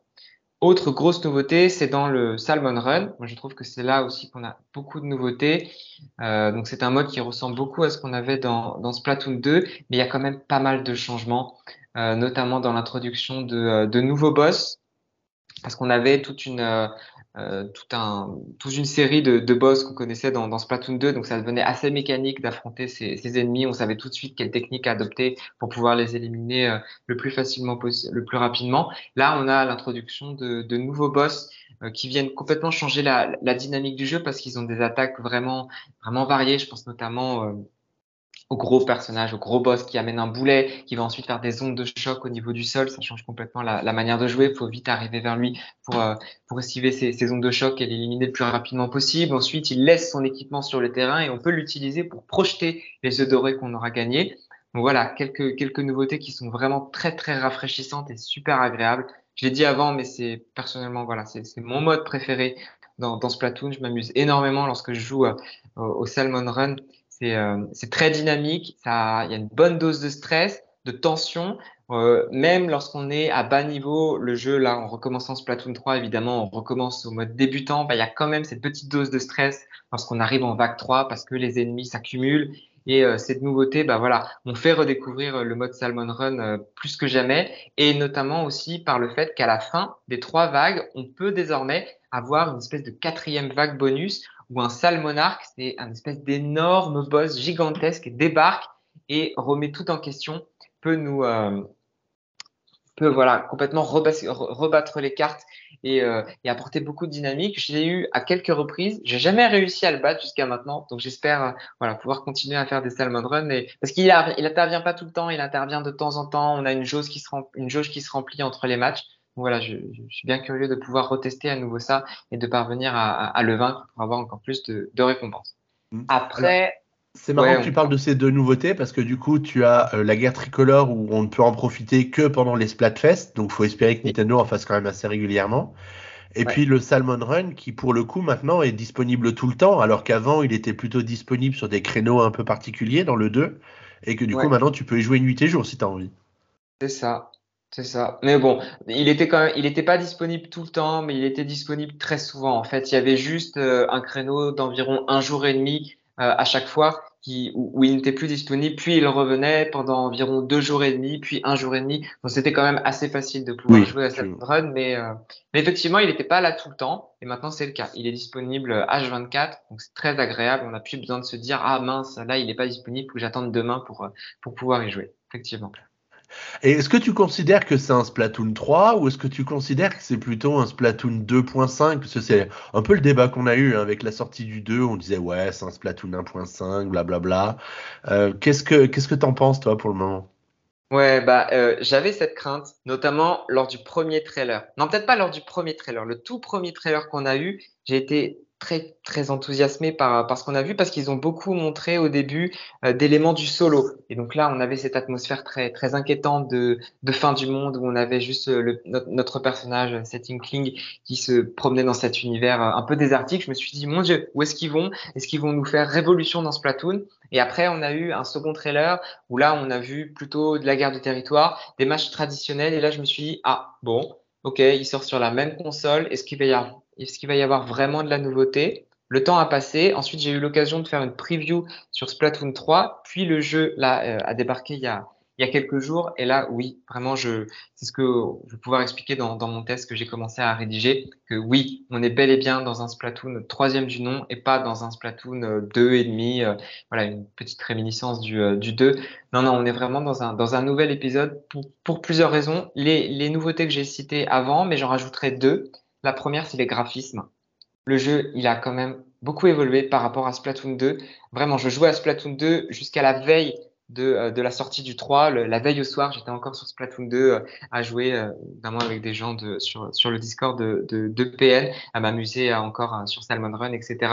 Et là, lorsqu'on passe sur, sur Splatoon 3, on voit ce, le gap graphique qui a été franchi dans les couleurs, la fraîcheur euh, du jeu, la luminosité, la, la, clarté. Non, le jeu est vraiment beaucoup plus beau. Il tout de suite, il, ça tranche énormément. C'est très agréable de, de jouer euh, d'un point de vue graphique. Le jeu est très dynamique, très très dynamique, que ce soit dans, dans les actions des, des, personnages, dans toutes les petites mécaniques, euh, le fait de rentrer en combat, de revenir sur le terrain lorsqu'on a été éliminé, d'éliminer quelqu'un, tous les petits temps de chargement, ces petites choses comme ça ont été vraiment euh, corrigées et pas simplement à la marge. On a vraiment un, un, vrai plus du point de vue de, la dynamique et de la, la beauté, en tout cas de, la qualité des, graphiques et de la, de la, fraîcheur des couleurs, parce que c'est un jeu évidemment éminemment très très coloré. Et le dernier point aussi qui me fait dire que c'est un, un, vraiment un, nouveau Splatoon, c'est euh, l'architecture du jeu. Ça a vraiment beaucoup changé. On n'est plus du tout sur euh, les graphiques pardon, pas les graphiques, mais les, menus qui existaient dans euh, Splatoon 1 et dans Splatoon 2, on est dans quelque chose de complètement différent. Désormais, tout se passe non, plus euh, à travers des menus fixes dans lesquels on, était obligé de naviguer dans, Splatoon 2 tout le temps pour euh, rejoindre un, un, match. C'est-à-dire que le jeu se mettait en pause, on était dans des menus et on revenait au jeu uniquement lorsqu'on commençait les affrontements. Dans Splatoon 3, tu es constamment en jeu. Il y a presque jamais de pause. Pourquoi? Parce que en fait, on est toujours dans un endroit, notamment ce hall, ou alors le petit hall de, euh, du Salmon Run, dans lequel on va pouvoir déplacer notre personnage.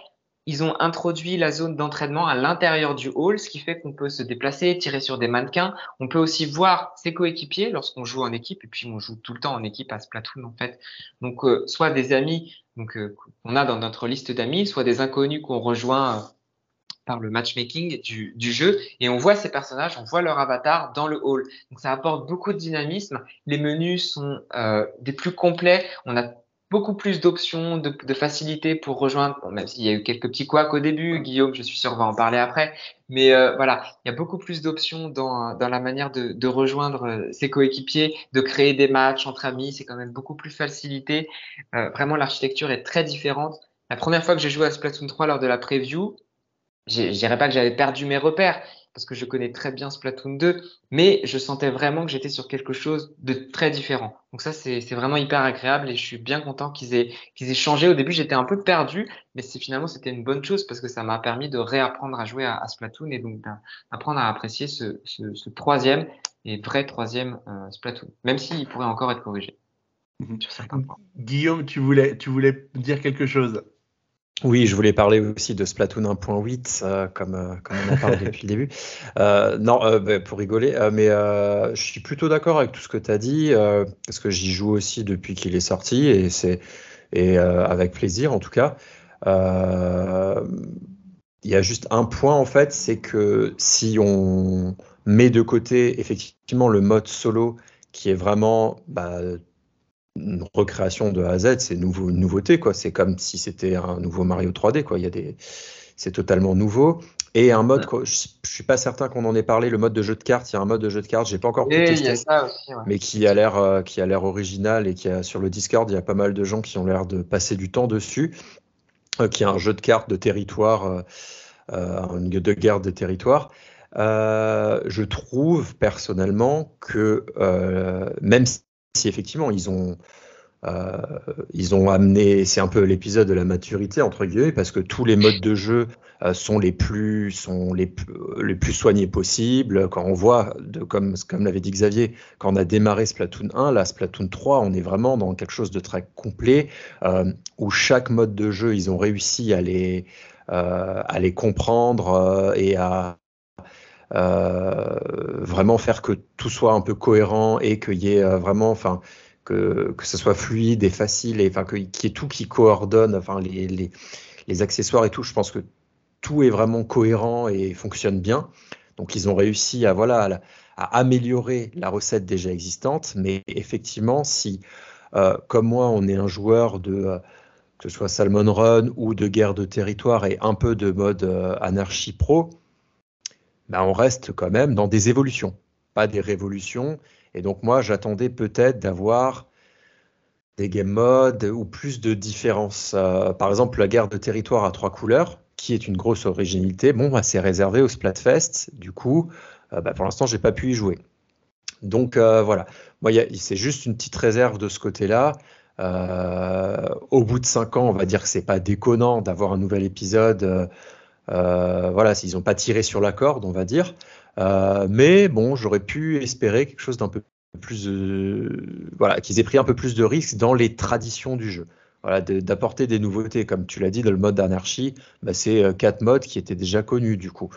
Donc voilà, ils auraient pu soit en remplacer par de nouveaux et ajouter les anciens plus tard, parce que bon, effectivement, ils vont mettre le jeu à jour, à mon avis, pendant au moins une année, je dirais. Enfin, régulièrement. Euh, je crois qu'ils ont annoncé le nombre de temps où ça allait être mis à jour, donc je ne veux pas dire de conneries. Euh, et donc, euh, voilà, je pense qu'il va y avoir des nouveautés qui vont arriver. Mais voilà, côté des, des, modes de jeu les plus traditionnels, j'aurais aimé qu'il y ait un peu plus de nouveautés dans, cela. Mais bon. Sinon, pas de, pas de remarques sur la qualité du jeu global. Je relèverai quelques petits soucis de connexion parfois. Et c'est vrai que quand on a voulu jouer ensemble en multi. Euh, on a un peu galéré au début où il, il, on n'avait pas trop compris comment, euh, comment il fallait faire pour, euh, pour se retrouver, des choses comme ça. C'était un peu complexe, mais bon, on y, on y est arrivé. Mais c'était pas facile d'accès non plus. C'était pas user friendly, on va dire, certains points d'accès. Ah, Et je veux juste, ouais, je veux juste revenir aussi sur le jeu carton au Japon. Nintendo a annoncé. Alors, est-ce que c'est euh, des, jeux livrés en magasin euh, où euh, ils ont annoncé 3,4 millions d'exemplaires écoulés en trois jours, ce qui en fait, du coup, si c'est véridique, le meilleur lancement de l'histoire pour la Switch et même le meilleur, le meilleur lancement de l'histoire au Japon, si c'est vraiment 3,4 millions de jeux vendus. Et donc, il y a eu les chiffres de, de vente de Famitsu. Donc Famitsu, pour la première semaine, donne 1 924 000 jeux vendus. Donc là, donc il n'y a pas le démat dedans.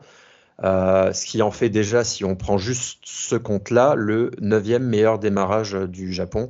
Et donc, c'est derrière, des, derrière des Final Fantasy, des Pokémon, Monster Hunter et Dragon Quest. Donc, il, c'est vraiment Splatoon, c'est vraiment une licence euh, phare du Japon en ce moment.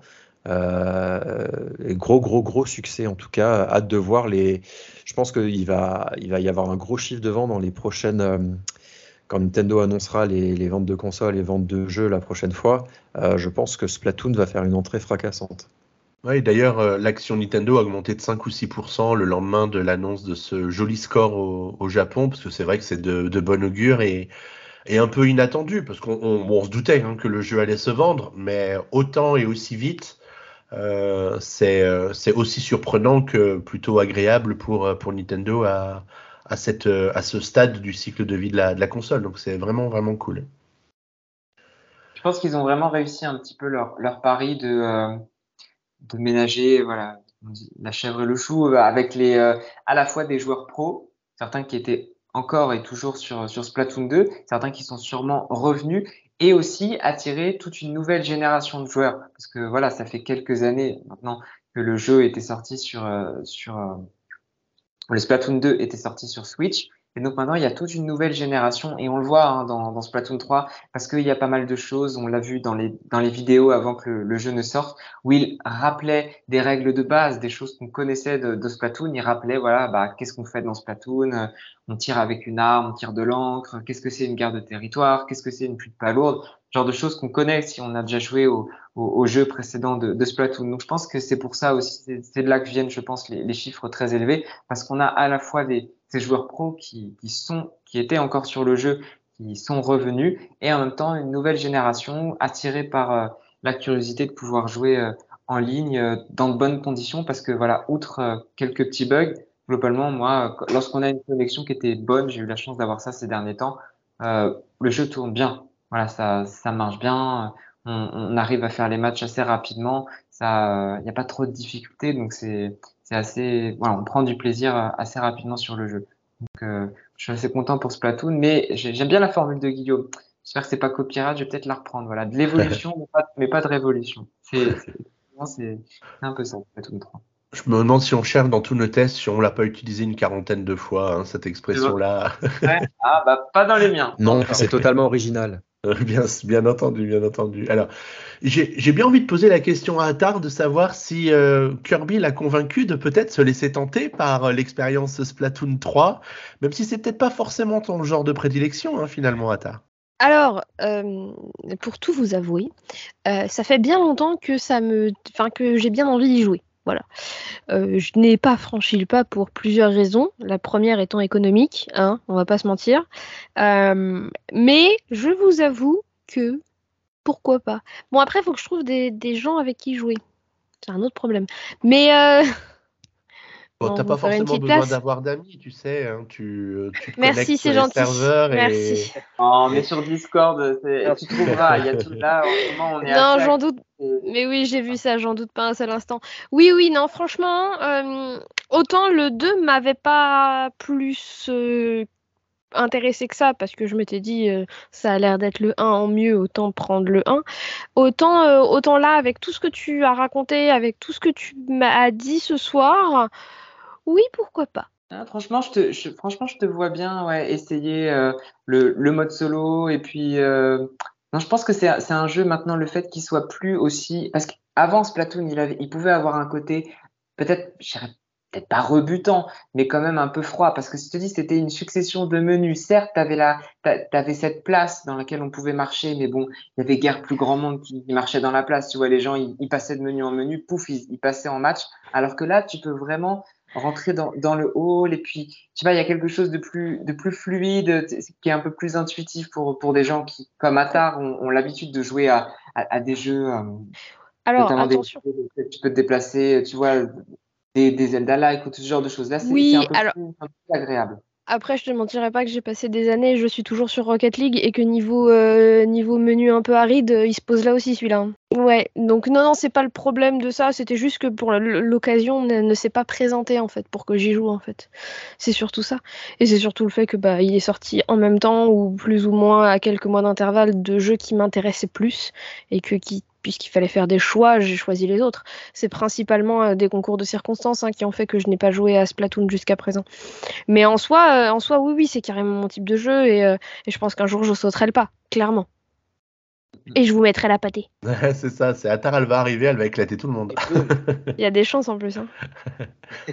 Et Ming, de ton côté, bon, je te demande pas si t'es convaincu par, euh, par Splatoon, je suis pas sûr que ce soit trop ta tasse de thé. J'avais, si j'avais plutôt bien aimé Splatoon 2, je l'avais même revendu il y a quelques mois en me disant, bah, il y a Splatoon 3. Je l'ai revendu quand Splatoon 3 a été annoncé. Et pour autant, là, tout de suite, euh, non, il y a d'autres jeux qui m'intéressent. Bah, Il y, a- il y a trop de Farming Simulator qui arrivent euh, Ah, pour se laisser tenter par des petits jeux comme ça, comme Splatoon, je comprends. C'est ça, exactement. la ferme, c'est la vie, la. Bon, eh ben écoutez, je crois qu'on arrive. Oui. toi, Xavier, t'as pas donné ton alors, moi, je, l'ai- alors moi, je l'ai acheté, Ouais. mais je n'y ai pas encore joué, mais j'adore Splatoon. Le Je suis affreusement mauvais à Splatoon, mais Et c'est j'adore ça qui est l'ambiance drôle. du jeu et euh, Ouais. j'adore l'univers et je meurs, mais c'est pas grave. Tant pis pour ceux avec qui je suis dans l'équipe. mais j'adore, j'adore ce jeu. J'ai j'ai bien aimé la. Alors comme j'ai pas encore joué euh, au jeu, même si je l'ai acheté, euh, j'ai juste fait la démo là pendant le week-end du, euh, du Splatfest euh, de, de démo. Euh, j'ai trouvé le, le, les combats plus dynamiques, tu sais, euh, le moment où tu Carrément. reviens, parce que bon, comme je meurs très souvent, quand tu reviens sur le, sur le, dans la, Ouais. dans l'arène et que tu, tu, que tu te catapultes à peu près, euh, pas forcément au début de l'arène, mais un petit peu sur un endroit un peu technique, stratégique pour pouvoir aller Ouais, d'un ouais. côté où il n'y a pas trop de monde. Ou voilà, j'ai trouvé ça plutôt, plutôt intéressant et, et, et bien ficelé. Donc euh, non, je vais, je vais jouer à, à Splatoon. Tu n'avais pas besoin de, de me convaincre et, et je suis plutôt content que le jeu fasse un bon score parce qu'il, qu'il le mérite de mon point de vue. Ouais. Non, mais tu as raison, il y a encore beaucoup d'autres nouveautés dont j'ai pas parlé, mais voilà, j'en parlerai davantage dans, dans, dans le test, notamment toutes les nouvelles armes. Mon Dieu, qu'est-ce qu'il y a comme nouvelle arme spéciale qui change complètement l'expérience aussi euh, lorsqu'on est en, en combat, de voir ces, des, des- des choses qui explosent de partout, euh, euh, le crabe, le requin, le bouclier, le distributeur à Red Bull, enfin bon, on en a, on en a, on a, on a, on en a pour, euh, pour tous les goûts. Et le, le fait que quand tu sais, quand tu sors de l'encre, que tu puisses tirer un peu dans, pas dans toutes les directions, mais que tu puisses, euh, que tu puisses tirer, est-ce que c'est quelque chose qui, qui apporte vraiment euh, de la nouveauté et de l'agilité dans le, dans le jeu ou c'est un peu gadget comme, comme évolution? Euh, bah, ils ont apporté ouais, des petites nouveautés comme ça et, et, et les deux nouvelles techniques aussi, la vrille. Ouais, et Oui, le- c'est la vrille, c'est ça dont je parlais, oui. Ouais, voilà, la, la vrille, oui. Je n'ai pas le réflexe de l'utiliser beaucoup parce que c'est pas quelque chose qui existait avant, donc c'est vraiment un apprentissage à refaire, hein, Splatoon, euh, avec ces- ces nouvelles techniques. C'est pour ça que c'est compliqué, je pense, de faire évoluer, tu vois, un jeu comme Splatoon parce qu'il a tellement été pris par des, les, les joueurs pros, ont tellement joué à, à Splatoon, ont développé des techniques que maintenant, je pense que Nintendo était un peu frileux au- sur le, voilà, sur le- la question de, de, de l'évolution du, euh, du jeu. Mais c'est des techniques ouais, qu'il faut, qu'il faut s'approprier. Je pense qu'elles peuvent. Parce qu'en fait, lorsque tu bondis avec cette brille, tu peux avoir un petit bouclier. Du coup, ça peut être stratégiquement parlant, ça peut être intéressant. L'autre, je l'aime bien, notamment en mode solo. Elle n'est pas facilement exploitable. Euh, la cavalcade qui te permet de grimper un mur très rapidement. Et voilà, il faut la charger. Tu ne vas pas monter nécessairement au sommet du mur si celui-ci n'est pas recouvert d'encre. Bon, à voir dans, dans les faits, à voir sur le long terme plutôt si ces techniques s'installent ou si elles sont pas vraiment utilisées. Je pense que Nintendo doit avoir des moyens de, de, de pourcentage et tout pour voir à quel point les joueurs utilisent ces techniques et pour voir si oui ou non ils les laisseront euh, à l'avenir dans le jeu. Ouais, ou peut-être euh, faire un tuto pour mieux les expliquer ou imaginer un truc qui va inciter les gens à, à plus les, les utiliser pour se les Et en approprier. combat, tu les vois, tu les vois peu. Hein. Franchement, quand tu fais des matchs, euh, tu vois assez peu des joueurs en face, même à bon, de bon niveau, les, les, en avoir, y avoir recours euh, très très souvent. Donc à voir. Peut-être ça va se faire. Hein. Il suffit. De, tu sais, on a vu dans d'autres jeux parfois que des techniques de, de jeu soudainement deviennent populaires parce qu'une vidéo sort sur Internet, parce que les gens surfent sur, sur un truc, on l'a vu dans Fortnite ou dans d'autres jeux, où d'un seul coup les joueurs commençaient à tous agir de la même manière parce que c'était à la mode. Alors qui sait si d'ici quelques semaines, quelques mois, voilà, la, la vrille ne devienne pas la grande tendance et tout le monde va vriller, vriller, vriller pendant les combats, on, on verra. C'est pas encore le cas. Pas encore on va sentir un, un, cap, tu sais, tout le monde va se mettre à vriller en même temps, on va, on va rien comprendre. Exactement. Bon, eh ben, écoutez, je crois qu'on arrive au terme de cette émission. Alors, merci à, à tous les quatre. Euh, merci à Tar et bravo pour cette première participation sans bafouille. C'était formidable. Bah, merci de m'avoir invité. Avec plaisir.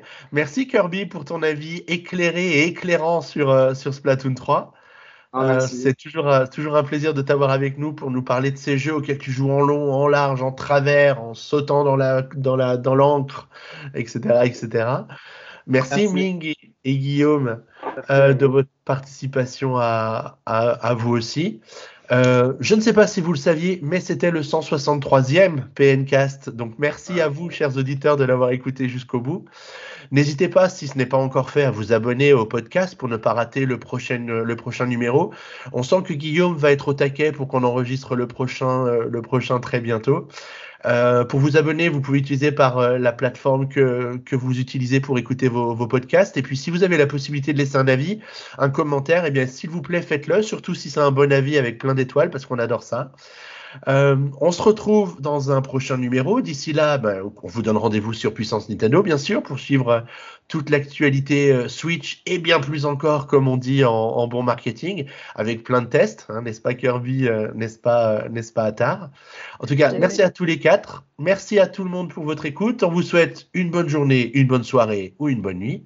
Et puis on vous dit à très bientôt pour un prochain PNcast. Bye bye. Bye. Ciao.